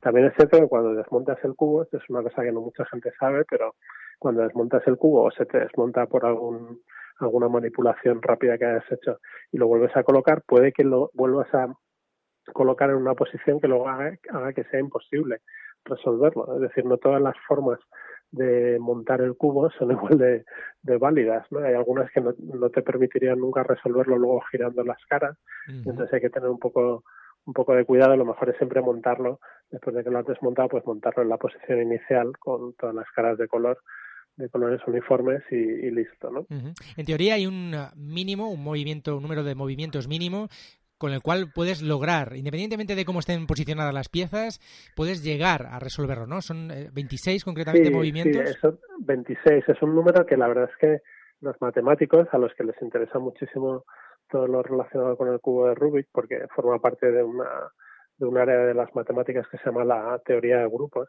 eh, pues eh, resulta que no es de, no, era del todo fácil calcular cuál era ese, ese, número de movimientos máximos que eran necesarios para resolver cualquier cubo.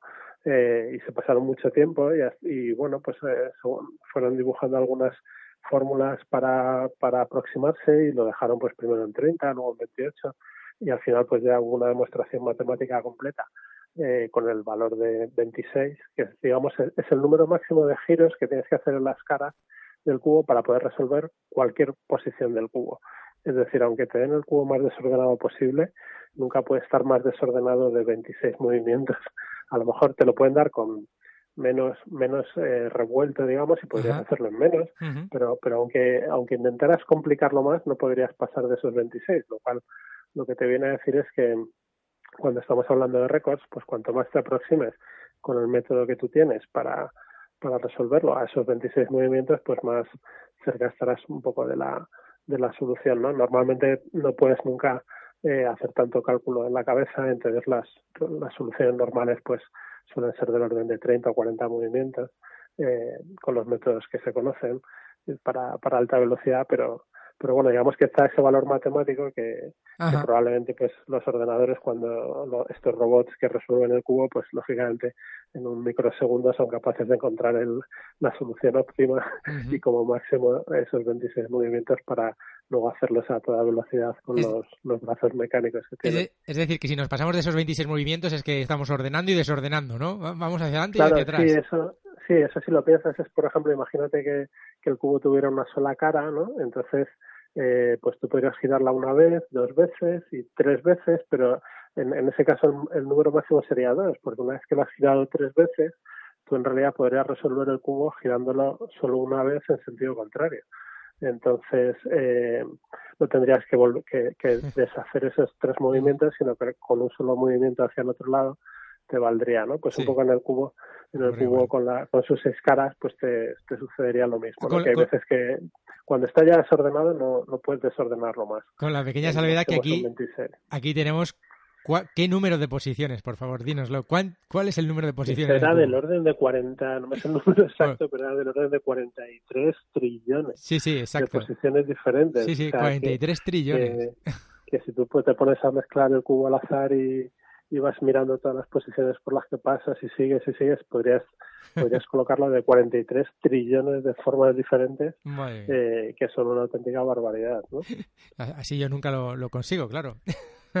Bueno, Estoy a ver bueno, si consigo llegar a los 43 hay que trillones de posiciones. hay que saberse el, hay que saberse el método, ¿no? Ahí lo bueno es que hay unos métodos que, por ejemplo, este que tenemos publicado, que preparé yo hace años, pues que es un método que es muy sencillo de aprender y que lo puedes memorizar fácilmente porque no es muy óptimo, digamos, no, no busca el- la forma más rápida ni la forma con menos movimientos de resolverlo, sino simplemente pues vas pasito a pasito haciendo los mismos giros hasta que encuentres la solución y luego la gente que se dedica a la competición, eso es cierto, pues tienen otros métodos. El método Friedrich es uno de los más conocidos, eh, que, que tienes que memorizar muchos, muchas fórmulas, digamos, en tu cabeza y según vas viendo el cubo, pues mm, dices, mira, esta esquina va aquí, la otra va allí, tengo que girar esto y entonces te sabes ya de memoria los 6, 8, 10 giros que tienes que hacer para conseguir ese cambio, ¿no?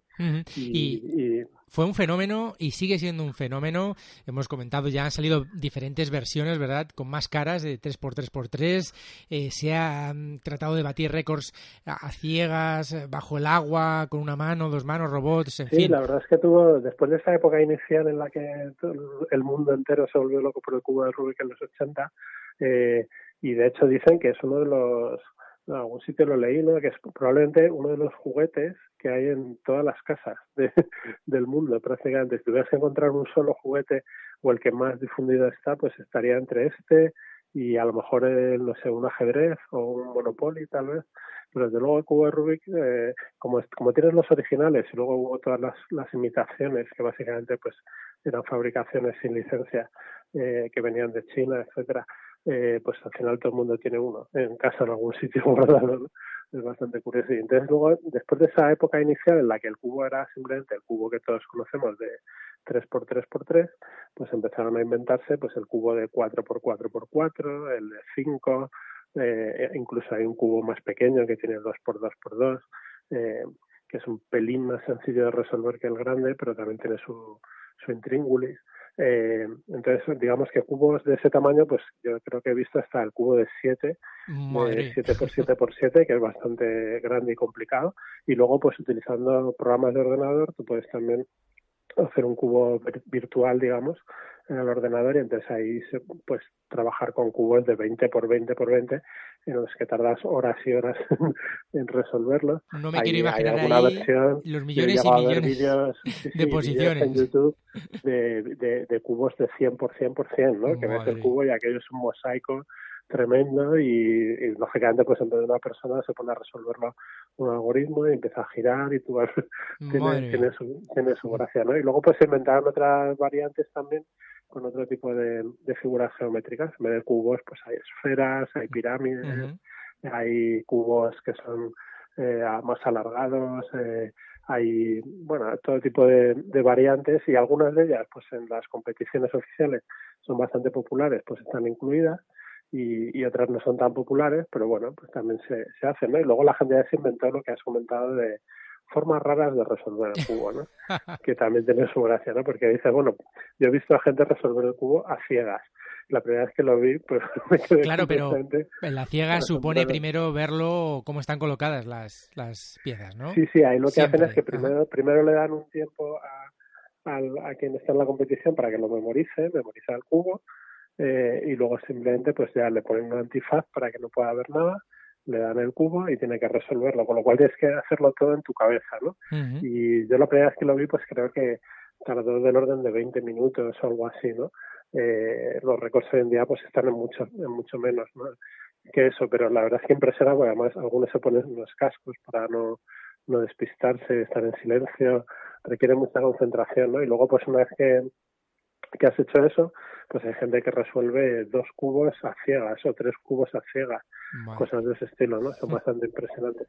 Y luego la gente que tiene que tiene capacidad para hacerlo rápido, pues también eh, empezó a inventarse fórmulas del estilo, pues lo puedo hacer con una mano, lo puedo hacer con los pies, lo puedo hacer debajo del agua, que es una que a mí me encantaba porque te tienes que meter debajo del agua y Ujú. resolver el cubo, con lo cual si lo puedes resolver en menos de 30 segundos, bien, si no, pues ya tienes que empezar a tener buenos pulmones, ¿no? Entonces, sí, sí. cuando, cuando estás Sin en ni del orden del claro, cuando estás en tiempos del orden de un minuto, pues estás ahí, ahí, ¿no? Con cuánto aguantas, ¿no? Eh, y la gente practica en la bañera y cosas así, o sea, hay todo tipo, todo tipo de récords extraños. Y Qué este, bueno. el que vimos en el vídeo hace poco, pues de los malabares, la verdad es que también tiene su gracia porque tienes que mantenerlo en el aire, que, ¿eh? Sí, sí. que esos malabares no son muy complicados porque es algo que muchos chavales aprenden y es muy divertido.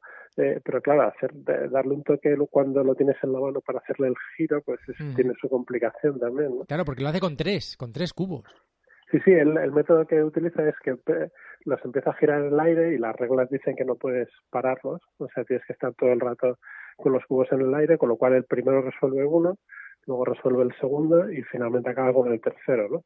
Y, y en esos cinco minutos pues tienes que, que poder hacerlo. Y él intentaba batir ese récord de o ese reto de cinco minutos 20 y al final pues lo dejó en cinco minutos y poco cinco minutos y segundos creo eh, que tiene mucho mérito también Impresionante, claro que sí. además, además con su edad no sé si tenía si él debe tener como 11 o 12 años Sí, sí. eh, tiene otros récords porque es un habitual de las competiciones eh, y tiene otros récords incluyendo pues que haciendo cubos normales pues puede resolver en 5 y 6 segundos de promedio que también está muy bien 13 años, 13 años Jian Yu. Caramba con Jian Yu. Sí, sí, sí. Madre mía, chino. Tremendo, tremendo.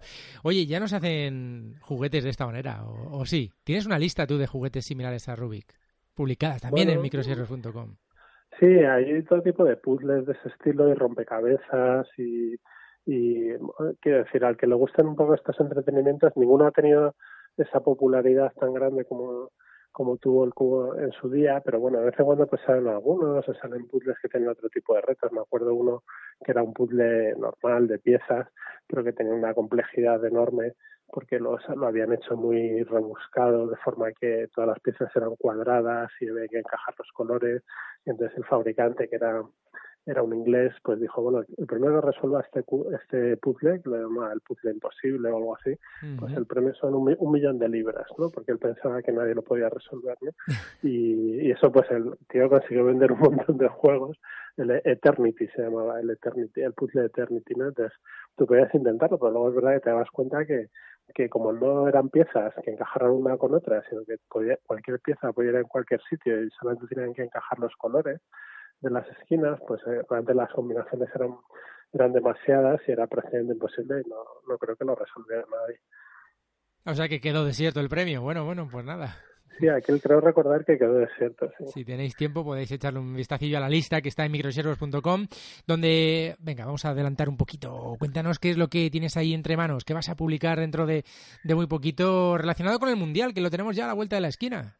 Sí, sí, pues coincidiendo precisamente con que con que esta, esta semana pues ya empieza el Mundial de Fútbol, ¿no? Pues eh, el otro día me encontré por ahí algunas notas sobre cómo es la bueno la física y las matemáticas de- del balón de del nuevo balón que van a estrenar en, en el Mundial de Fútbol de Rusia eh, y la verdad es que la gente se lo trabaja mucho, ¿no? Hace unos años en, yo no sé si fue en Sudáfrica o, en, en cuál de los últimos mundiales fue, pues hasta la NASA había hecho pruebas aerodinámicas de, del balón eh, para comprobar que, que funcionaba como debía funcionar, ¿no? Entonces los balones de fútbol les pasa una cosa eh, que es que no son perfectamente esféricos, porque no puedes fabricarlos perfectamente esféricos, dado que normalmente los fabricas con paneles de, de, de diversas formas geométricas, ¿no? Entonces cuando los inflas, pues consigues que tengan una, una esfericidad, se llama prácticamente del 100%, pero no, no llegas al 100%, ¿no? Es por lo que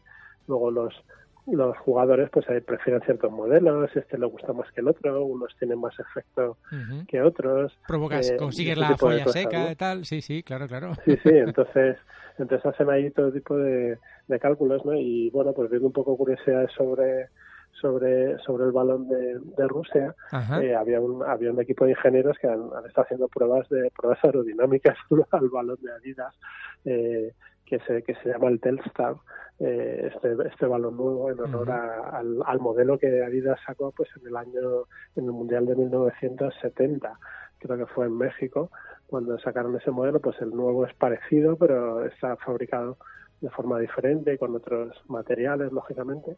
Eh, y entonces estos ingenieros habían hecho unas pruebas aerodinámicas y decían, está claro que los equipos que hayan eh, practicado con el mismo balón con el que se va a jugar el Mundial tendrán cierta ventaja. Entonces ellos querían comprobar si realmente había una ventaja aerodinámica Ajá. del, del nuevo balón respecto a los otros balones de otras marcas, de Nike o Puma, que, que utilizan otras selecciones para entrenar. Eh, entonces, bueno, hicieron ahí muchos cálculos, eh, estuvieron probando, no tenían un túnel, de, un túnel de viento, por desgracia, pero creo que compraron balones oficiales y compraron el soplahojas más grande que pudieron para, para enchufar ahí el tubo de aire y tomar mediciones de hasta qué altura alcanzaba el balón y cuánto se desviaba y tal. Y la verdad es que era es muy gracioso leerlo porque da mucha información sobre cómo funciona la física de. Del balón de fútbol en relación con el con el aire, ¿no? Entonces, al final la conclusión a la que llegaron es que, que prácticamente, aunque hay una pequeñísima diferencia de algo así como 0,05 en el coeficiente de, de rozamiento que tiene el, Sí. el balón, pues en realidad eso no va a ser no- Determinante. No, no está- no está- no va a ser determinante eh, como, puede, como pudo pasar a lo mejor en el Mundial de, Su- de Sudáfrica, donde la diferencia, o en el de Brasil, donde el balón sí que tiene un comportamiento un poco más raro que, que los balones tradicionales. Pero bueno, han dicho que aquí en principio no, no va a haber problema, que si acaso la, la pelota a lo mejor cuando hagan disparos con efecto va a salir un poco más rápida de lo normal y que eso le vendrá bien a los equipos que hayan practicado con el balón oficial, ¿no? La- tenemos la buena suerte de que España está en, en ese grupo de los Y han estado entrenando con el balón oficial. Entonces, por lo menos tenemos una ligerísima ventaja también. Brasil y creo que Alemania eh, han utilizado ese balón, pero luego hay otras selecciones, pues a lo mejor Italia o, o Francia, que no, que no, eh, Italia no, Italia ni siquiera se ha clasificado, eh, Francia o Inglaterra, que a lo mejor tienen otros balones en el entrenamiento y no, no tienen esa ventaja. ¿no? Bueno, Pero ahí está, ahí está, la ciencia Habrá que aplicada ver al deporte. Habrá que ver qué, qué sucede. Sí. Ajá, ajá. ¿Qué opinará de todo esto Maxim Huerta? Álvaro Velasco, no, ¿dónde estará Álvaro Velasco? De vacaciones, de camino a Móstoles, Pues, seguro. pasándoselo bien estará. Hombre, le gusta el deporte a él. Sería un buen ministro de deportes, ahora que no, no se escucha. Y le seguiremos, le seguiremos Álvaro Velasco en las redes sociales, a ver qué nos va contando de- del fútbol. Eh, Álvaro, nuestro Álvaro Ibáñez de microsiervos.com, que es un placer, que ha sido un placer compartir contigo tantos minutos de podcast, de radio, de radio de este siglo XXI y aprender tanto de ti. Seguimos leyéndote en microsiervos.com, a ti, a tus compis. Gracias a los tres por hacer microsiervos.com, por ilustrarnos y bueno, marcar un poquito la senda de la divulgación científica antes de, tantos y tantos otros medios que vinieron después de vosotros, que se sumaron a la ola, que, que abristeis un sendero y por eso ha sido un privilegio poder contar contigo y con vuestro conocimiento esta temporada en los crononautas. Así que gracias de verdad y que disfrutes de este verano, Álvaro, que te lo pases muy bien. Pues oye, muchas gracias y también gracias a vosotros por la oportunidad de, de contar nuestras historias en, en el podcast y, y como siempre digo, pues oye, si la gente ha aprendido algo y se ha interesado por algún tema y luego se ha puesto a buscar y encuentra información sobre todas estas cosas curiosas y llamativas que a veces cuando contamos, pues bienvenido sea y, fenomenal para todos. Pues que así sea y saludos a, a Huicho, a- vamos, a los tres, ¿eh? Un saludo muy Sí, grande y, y, bueno, ya veremos la temporada que viene, no sé, no sé. Hay Se que, los mandaremos. hay que descansar, hay que descansar. Eh, que lo Fenomenal. pases muy bien y gracias una vez más, Álvaro. Un fuerte abrazo. Venga. Álvaro Ibáñez, microsiervos.com. Hasta muy pronto. ¿O no? Enseguida, ya está por aquí Raúl Shogun, que, por cierto, en el último festival fácil, el de Salamanca, el que nos acogió, también tuvo su campeonato de cubo de Rubik en la tienda. Sí, ahora nos lo cuenta Raúl Shogun, desde Shogun Salamanca, en la calle Padilleros número 11. Enseguida marcamos su teléfono, hablamos con él y a ver qué es lo que nos cuenta. Continuamos aquí, en los crononautas. Si buscas una máquina del tiempo, nosotros la tenemos. Loscrononautas.com. Más barato y cómodo que un DeLorean.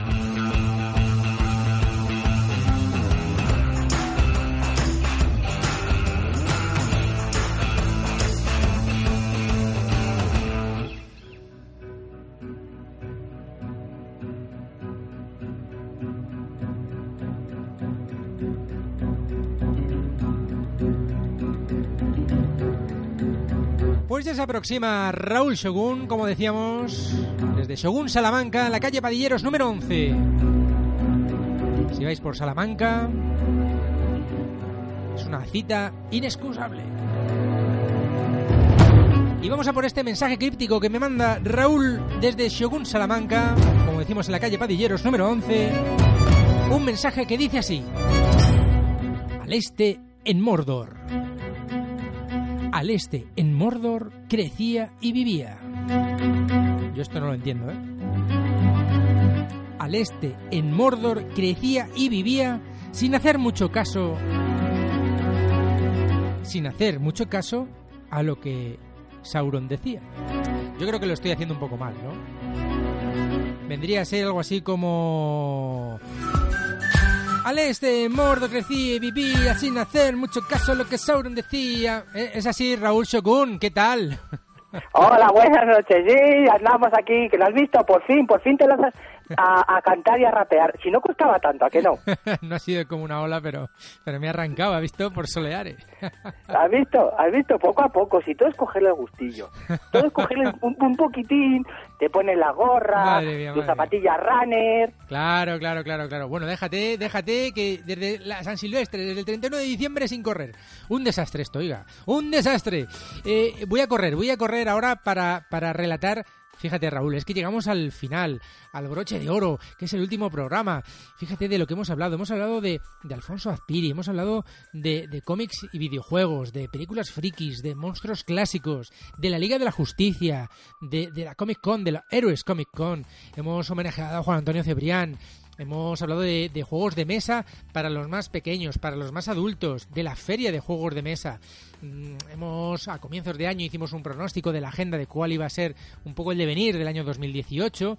Hemos hablado de tiras cómicas que han estado muy de actualidad, ¿eh, Raúl? No es porque lo hayamos hablado nosotros este año, pero las tiras cómicas este año 2018 han estado muy de actualidad.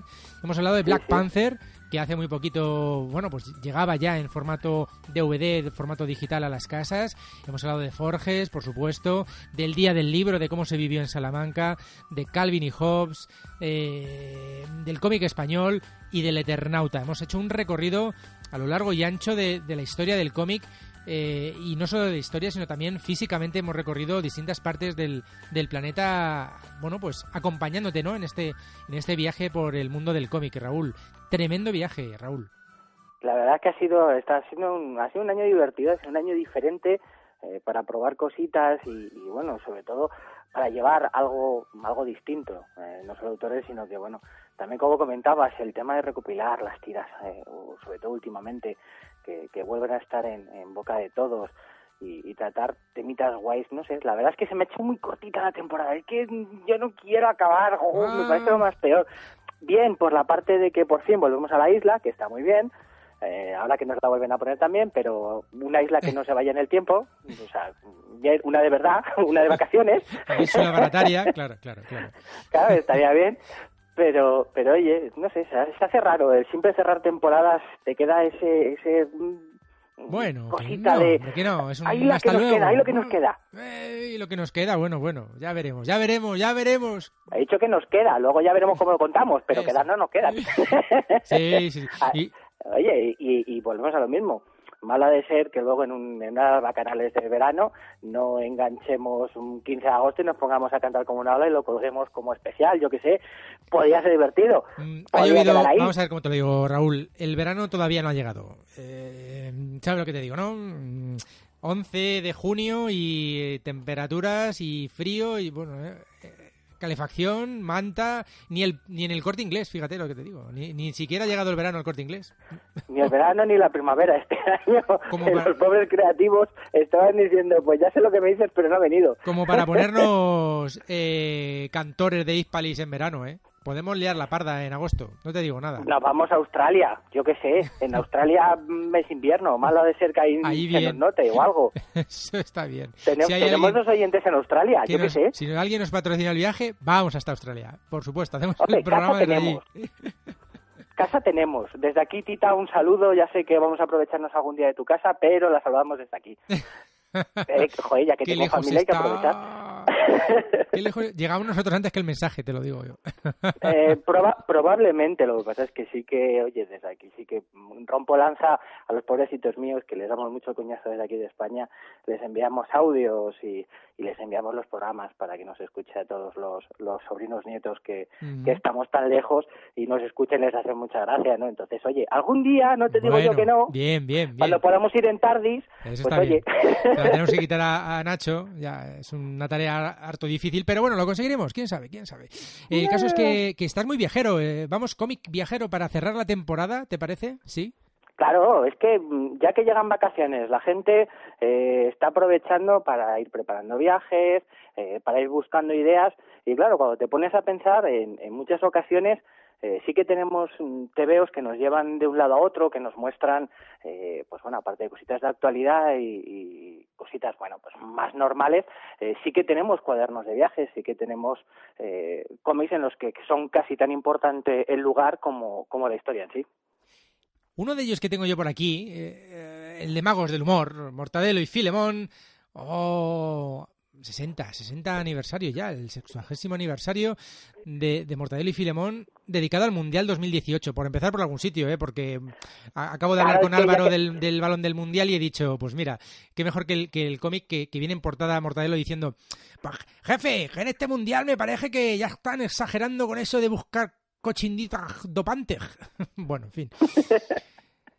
Cochinaditas dopantes que andan buscando. ¿verdad? Como en Rusia no va a haber y, y como va a estar tan tan tan de actualidad estos días, pues eh, siempre que hay un, evento deportivo, pues bueno, eh, aprovechan. Tenemos ese ese Mortal y Filemón dedicado bien a las Olimpiadas, en este caso al Mundial y, y bueno, es divertido y es, es esa constante. El día que, que ya no esté, eh, sí que reconozco que te quedará ese agujerito, ¿no? En, en el fondo del corazón de leche, porque lo sigues cogiendo, lo sigues leyendo. Eh, yo me acuerdo, por ejemplo, le tengo mucho cariño a, a las a, a Los Ángeles, ¿no? En las Olimpiadas de Los Ángeles, que, que me hizo mucha gracia porque fue de los primeros que me tocó comprarme a mí en vez de sisárselo a, a la familia. Entonces, ese- esas Olimpiadas sí que sí que las tengo y sí que reconozco que, que soy los que coleccionan eh, ya no solo los, los superhumores, sino los magos humor, los dedicados a, a los eventos deportivos porque me hacen mucha gracia las coñas que, que tienes y los chistes. Y ya que va a estar tan de actualidad, pues bueno, hemos pensado que Rusia sería una buena manera de empezar. Bueno, buena, Lo que buena pasa, manera. sí, Claro, claro, lo que claro. pasa es que, eh, curiosamente, no es solo uno de los clásicos que, que nos enseña que nos enseña Rusia, porque bueno, eh, está está dedicado al fútbol, muy bien. Para Bien. los más futboleros y que estén ahí, bien. Lo que pasa es que, claro, mm, no nos podemos olvidar de ese gran clásico que además ha estado censurado durante mucho tiempo, ha costado muchísimo conseguirlo. Sí, sí, la verdad que sí. eh, que ha sido eh, el de Tintín en el país de los soviets. Así es, yo, yo lo conseguí, fue el último que conseguí. Yo me hice toda la colección y fue en la Feria del Libro de Madrid. Bueno, pues lo conseguí. Ahora ya es fácil conseguirlo, es verdad, ¿eh? Pero hubo una temporada que era casi imposible conseguir esa, ese, bueno, el inicio de Tintín, en- además era un cómic en blanco y negro, ¿verdad, Raúl? Además, sí, que, estamos esperando, van a sacar una edición, llevan un tiempo, ¿no? Sino que van a sacar una edición ya recoloreada y preparada siglo XXI, eh, con su cajita especial y, una edición especial, eh, sin la censura que, que quisieron ponerle en su momento, porque recordemos que junto con el país de, el país del Congo, eh, perdón, Tintín en el Congo sí que mm, ha generado cierta controversia por cómo contaba las cosas. También volvemos a lo mismo. Intentar juzgar un TVO de hace décadas con la mentalidad del siglo XXI es bastante peligroso, sí que es mejor eh, tomárselo con cierta calma, verlo con, pers- con perspectiva. Recordemos que los soviets como tal ya no existe. Tomémonos, tomémonoslo con calma, cojamos, eh, además tenemos ese pequeño guiño de leí, ya que es una de las historias donde Tintín parece que hace de reportero de, de tomando periodista, notas. sí, sí, es verdad. Claro, que, oye, que para una para una crónica, para una crónica que puede llegar a hacer, pues hombre, no lo vamos a, a desbaratar por siete mío. No es, no es santo de tu devoción, Raúl, venga, confiésalo, dilo, dilo, que no pasa nada. Yo reconozco no pasa nada. que soy más de Asterix y Obelix. Bien, bueno. Yo reconozco que, que sí que me gusta Tintín en, ciertas cosas, por ejemplo, de la Tierra a la Luna me gusta mucho, eh, con, con la coña de Julio Verne. Sí que eh, el profesor Tornasol me hace especial gracia, porque porque sí. Eh, luego el Tesoro de Raquel el Rojo no deja de ser aventuras muy divertidas. Lo que pasa es que eh, yo reconozco que, que los guiños, el trazo, eh, me hacía mucho más gracia Asterix, para que no vamos a engañar. Tienes personajes que evidentemente son muy polémicos y como bien dices tú, y ahora que no nos escucha Jorge, mm, hay que analizarlos en su contexto, ¿no? Y es, bueno, no sé, a mí el cómic sí me gustó, fue un, realmente uno de los revulsivos para, para engancharme a la lectura, uno de tantos, porque en casa al final, es verdad, ¿eh? lo que ves en casa, pues al final un poco es, es lo que luego repites en tu, en tu edad joven, adulta, y, y luego se lo trasladas a tus, a tus pequeños, ¿no? A tu descendencia. Yo en mi casa había libros, entonces pues al final tienes aprecio a las letras y es- eso es así. Mm, No lo ves como algo- una tarea ardua, pero es verdad que el cómic te hace también mm, accesible a otro mundo, a un mundo de imaginación, que luego te lleva a leer otra serie de novelas, de, de otro tipo de lecturas. Y en mi caso, bueno, yo me enganché, empecé y uno tras otro y mi madre dijo, uy, aquí hay un filón, venga. Y me hizo toda la colección, toda la colección enterita de Tintín, yo le tengo aprecio, es verdad, y fue una época en la que mm, rivalizaba en, en clase con Asterix y Obelix, y es verdad.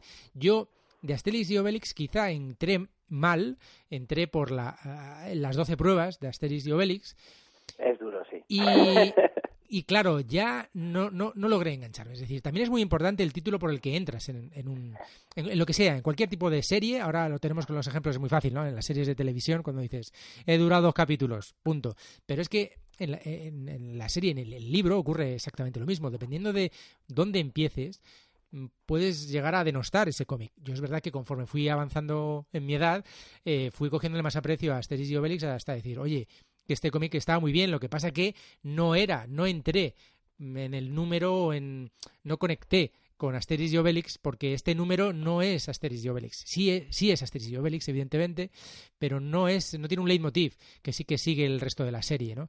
Y entonces ahí, ahí encontré yo mi escollo y es verdad que mis compañeros, pues oye, fueron de Asterix y Obelix y yo fui el rarito de, de Tintín. Pero bueno, Yo siempre estaba esa lucha, además, pero no solo es esa lucha.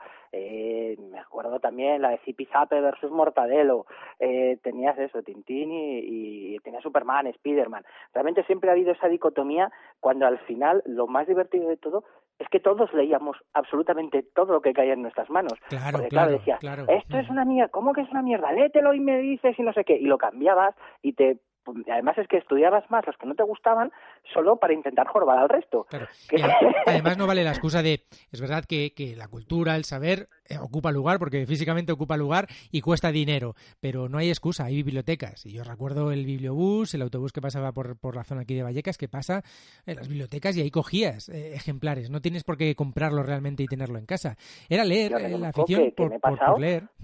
Me he pasado media vida metido en bibliotecas, o sea, mm, muchos libros que, que me he leído y que evidentemente, pues claro, tú tenías eh, tu asignación para comprar tus cosas y está muy bien porque, bueno, de vez en cuando te caía algún libro más, cuando veía familia, pues aprovechabas, o lo que tú decías, feria del libro, Claro, alguna cosa caramba, más y se lo especial. estoy diciendo a un librero, ¿eh? que te lo estoy diciendo a ti, pero no, Sí, no sí, con sí, ánimo, sí, sin pero decir, que es que nosotros recomendamos también. Es que volvemos a lo mismo. La gente está muy equivocada con, en, en ese aspecto.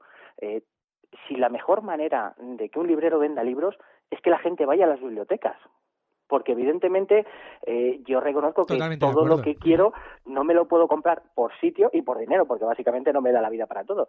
Pero muchas veces para los chavales me parecería, me parecería muy triste perder a un lector de cara a un futuro porque evidentemente las, las cosas están como están y, y un libro puede ser caro, cuando realmente lo único que necesitas es coger dos horas, llévate al chaval dos horas a la biblioteca, tienes salas de lectura, tienes sitios donde te puedes entrar a leer y poder comentarlo y charlarlo. Es que realmente es eso, te puede, o sea, el, el tema de poderte llevar libros a casa, Y te ibas a, pues hombre, ahora ya pues vas con, vas más limitado, pero yo recuerdo haberme ido con 10 libros para una semana a casa. O sea, y, y era y era un, era un niño súper feliz. Y llegabas a casa y decías, venga, va", y veían tus padres, y esto, no, bueno, es que como no venía tal y no podía esperar, pues también vas descubriendo. Bueno, y también Raúl, ahora que no nos escucha nadie, bueno, tú tienes unas inquietudes, eres, eres eh, superdotado, ¿no? Pero no, eh, el otro ya no lo he comprobado, pero es verdad, es verdad. y- caramba, 10 libros para una semana, qué barbaridad. Bueno, En fin, ¿eh? Raúl, Raúl es un tío al- genial. Oye, ¿qué nos recomiendas, Asterix y Obelix? Que nos estamos yendo de- del tema. A Asterix y Obelix, ya que estamos, recomiéndanos algo de viaje. Hombre, venga, va. Yo esto reconozco que es una pequeña maldad, pero no hemos podido evitarlo eh, porque además eh, vuelve a estar un poquito de moda Asterix en Bélgica. Ajá. ¿Por qué? ¿Por qué, Raúl? Hombre, ¿Por ya, qué? ya que está, ya que tenemos a, lo- a, a todos, eh, a todo el mundo está harto del tema catalán, de Bélgica para arriba, de Bélgica para abajo, porque fíjate si son buenos, si son malos, si son medio pensionistas. Leñe, vamos a hacerlo divertido. Coger la historia de Asterix, ¿por qué van a, a Bélgica? Para probar si son los más fuertes que eh, versus los, los belgas, porque dicen que allí están los más fuertes de, de todo el imperio y se van a medir con ellos. Eh, sí que reconozco que aquel que lo coja ahora, lo siento, el Puchi no sale. o sea, No, no aparece, no aparece. No, no, Carlas, Carlas, Carlas, no, cambia, no, Carlas, Carles no sale, ya, ya se lo han comentado en la editorial y por lo visto dicen que de momento no van a remasterizarlo, por mucho cameo que pidan que haga, de momento no. Lo que pasa es que es una manera de reconciliarnos un poco y quitar un poco la crispación de forma divertida con, con el tema de, de Bélgica y luego ver, evidentemente, eh, quién es el, más fuerte. Eso sí, lo que, venga, voy a hacer un spoiler después de tantos años. Lo que no ganan es tampoco encanto, ¿eh? No, no, el bardo no, no lo consigue, no, no da, no da. Qué bueno. Oye, otro de los, ya que estamos hablando de, situaciones, de, lugares de interés y de actualidad, hemos hablado de Rusia, Bélgica, con Carles Puigdemont, em, y al otro lado de, un poquito más para allá, cerquita de Australia, eh, tenemos otro lugar de interés, por ahí está Trump, no sé, algo está liando. Eh, tenemos algo de cómic por allí, a ver. Sí, tenemos una, una obra muy curiosa, se llama Pyongyang, de Guy Delis. Eh, eh, la verdad es que este, este autor es, eh, nos ha traído cosas como, como Jerusalén, que es bastante divertido. Eh, nos ve la visión de un, eh, de, de un occidental dentro de una dictadura oriental. Él va a Pyongyang a, un proyecto que tiene de una película de animación, entonces, eh, por decirlo así, subcontratan o contratan a, a la gente de allí para hacer las tareas, por decirlo así, más mecánicas, eh, básicamente pues por ahorrar costes. ¿Qué ocurre? Que claro, lo mandan a supervisar todo el trabajo, a reunirse con la gente de allí y es lo que le choca, el hecho de no poder salir a un bar a tomarse una cerveza solo, el que vaya eh, vigilado, el que solo puede ir a ciertos sitios y el contraste de, de una de una dictadura como, como aquella versus una democracia como, como las occidentales. Bueno, pues está ahí, eh, has dicho Pyongyang, de Guy Delis. Sí, Ajá. y la verdad es que a mí me gusta mucho, me parece una manera para que la gente que quiera eh, descubrir un TVO un Ajá. poco un poco más adulto, pero sin dejar de, de tener esa, ese tinte de media sonrisa que a veces eh, necesitamos, que se, hacer porque, que se acerque porque lo va, lo va a disfrutar mucho. Europa, hemos tenido Rusia, hemos tenido Asia, continente americano, algo que recomendarnos, Raúl. Aquí, aquí voy a hacer un poco de trampa, ¿vale? A ver, a ver. Aquí me, me, me he permitido una licencia artística divertida porque, bueno, mejor o peor, eh, muchos de nuestros oyentes eh, son fans de Stephen King. Ajá, hasta sí, ahí, sí, estamos más o menos, hemos hablado también de él porque ha comentado, ha salido a la palestra en varias ocasiones. Eh, también, mm, eh, eh, viendo por allí, no vamos a hablar de la Estatua de la Libertad porque, en fin, volvemos a lo mismo, es otro clásico. Y, y viendo por allí había había elemento había un elemento que sale en todas las pelis de catástrofes. Ajá. Además es que es de lo primero que se destruye, que no es la falla de San Francisco, sino es la presa Hoover. Por algún extraño cierto. motivo ha, Sí. ha salido en Transformers, ha salido en la mitad de las pelis de, de catástrofes, la de 2012. Cualquiera que, que cojas, no, se ha roto la presa Hoover, inundaciones, tal. Además es, es como siempre muy dramático, ¿no? Sí, sí, sí, claro, claro. Salió en, en Terminator. Y entonces, eh, echando un vistacito, hay un, un cómic que se llama American Vampire, que es una, una idea eh, de, de Scott Snyder y, y de Stephen King sobre la construcción de la propia presa Ajá. el, toda la intrahistoria de cómo se forjó, de para qué se usó, para qué se hizo, cómo se hizo. Lo que pasa es que, Pero, claro, si- pero, la- claro, pero es Stephen King, ¿no? siendo- Aquí hay cara B. Stephen King, claro, hay que meterle un extra, hay que meterle un extra. Ajá. Y en este caso ha metido el mundo de los vampiros eh, y el por qué llegan hasta allí, cómo llegan hasta allí y qué hicieron los vampiros en la creación de la presa Hoover, unido a, a lo que es la propia leyenda de, de la presa, hacen que el tomo sea muy divertido. Es una serie que, que tiene varios números, lo que pasa es que este primer tomo, el de la presa Hoover, empieza y acaba, con lo cual la gente que le guste puede seguir y la que no, pues tiene ese pequeño dato y esa pequeña intrahistoria de, de lo que fue la, la presa que les va a gustar mucho. La verdad Ajá, es que ajá. ah, es de estas, estos tebeos que tienes que descubrir a veces. Oye, antes de acabar en nuestro país, eh, ya que hemos pasado por allí, pero no, no hemos parado, Japón, algo de manga, algo que, ¿qué hay? ¿Qué hay por allí en Japón? A ver. Pues mira, vamos a tocar, también es- en, este aspecto sí que vamos a tocar mm, algo muy clásico, que, que no deja de ser eh, el Japón de, Hiroshima después de, de la bomba, el cómo en, en este caso la, la historia se llama Pies Descalzos, son tres tomos aquí recopilados, en la que vemos eh, la historia del protagonista desde que tiene seis años hasta que es adulto.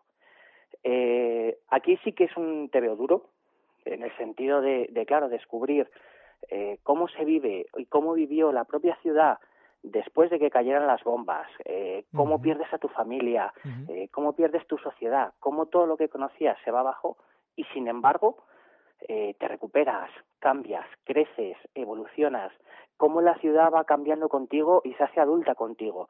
Eso es una de las cosas que, muchas veces eh, estamos tan acostumbrados a ver, anda, mira, han cambiado este puente, han hecho esta vaguada, eh, vemos cómo cambian las ciudades y muchas veces no somos conscientes de cómo evolucionamos con ellas ni cómo ellas evolucionan con nosotros. En este caso, Hiroshima tiene esa parte eh, que sí que ha mantenido impoluta de, de la zona cero y te lo muestran en, en el manga y a la vez cómo se ha ido actualizando, cómo ha ido cerrando esas heridas sin olvidarlas. Con lo cual eh, ves y, y vives la ciudad como el personaje principal versus todos los humanos que, que la rodean. Bueno, y decía yo, acabamos en nuestro país porque él es asturiano, de Blimea, la parroquia ah, que se halla en el Concejo Asturiano de San Martín del Rey Aurelio, y ah, no es otro que, que Zapico, ¿no? Alfonso. Zapico. ¿Qué, ¿Quién nos recomiendas de él? Pues mira, nos traemos, es un dos en uno. Traemos Dublinés y la Ruta Joyce. Con Dublinés ganó el Premio Nacional de Cómic en 2002, en 2012, perdón, y realmente es uno de los cuadernos de viaje más interesantes que hemos tenido en el cómic, eh, creo que en los últimos 50 años. Eh, sí que reconozco, bueno, ponemos un poquito en situación, eh, tanto Dublinés como la Ruta Joyce nos cuentan eh, la vida, obra y milagros, por decirlo así, del autor del Ulises, de James Joyce. Menudo, Eh, menudo libraco. Menudo libraco. Claro, es que es que es un es un libraco muy denso, pues, eh, en el que cada vez que lo ves cuesta muchísimo entrar, da mucha pereza entrar y sobre todo por por lo denso, lo cansado, el lenguaje. Eh, sin embargo, Alfonso Zapico consigue, eh, en los tres años que ha tenido de, de documentación, de todo el trabajo que ha tenido detrás, ir a visitar Dublín, ir a visitar París, eh, ir a investigar eh, escritos, eh, toda la- todo lo relacionado con James Joyce y lo que vivía, dónde vivía, dónde escribía, eh, todo lo que rodeó a ese Ulises, escrito en, en el cómo se hizo el Dublinés, que es la ruta Joyce, y el propio Dublinés. Consigue que te entren ganas de leer el libro, que lo cojas con ganas y digas, venga, va, voy a hacer acopio de fuerzas y voy a ponerme a leer el libro teniendo como referencia Dublinés y, y, la ruta Joyce. Consigue el que el- el- lo mejor que puede tener un TVO, el descubrir algo más, porque en muchas ocasiones siempre hemos hablado de lo mismo. Eh, tengo un pequeño detalle, o por ejemplo hablamos de la Tierra a la Luna de Tintín. Luego coges a Julio Verne.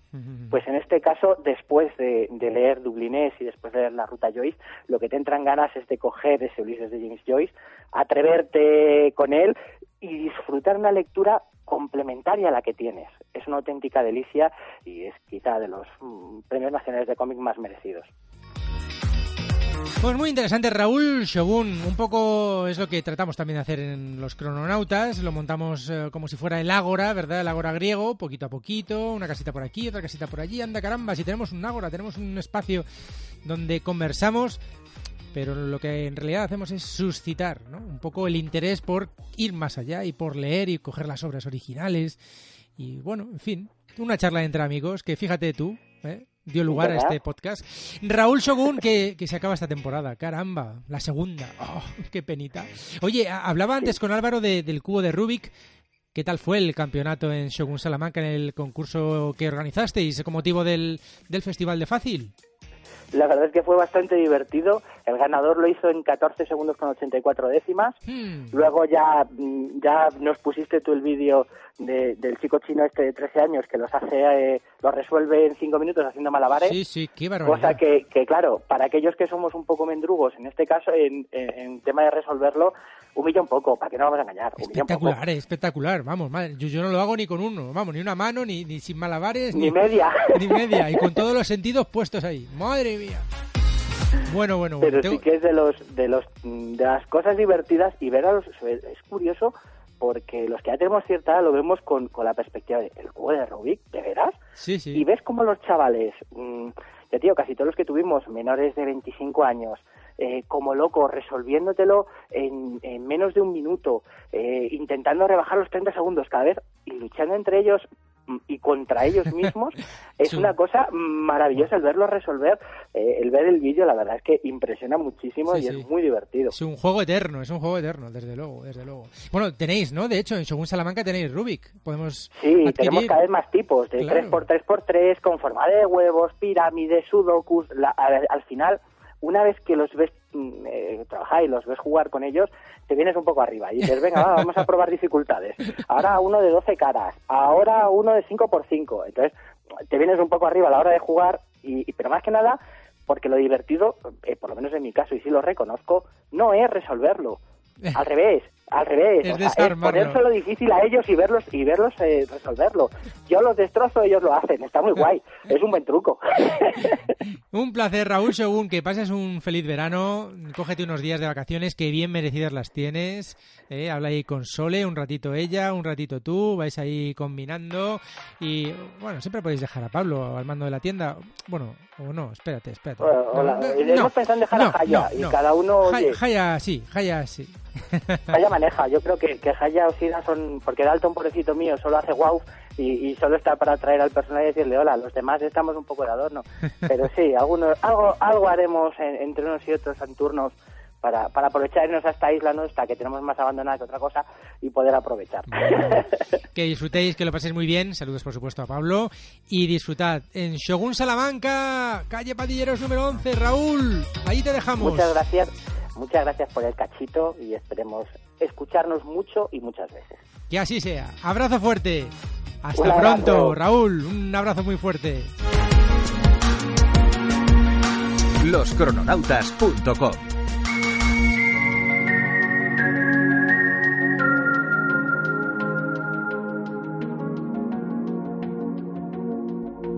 Martín Expósito.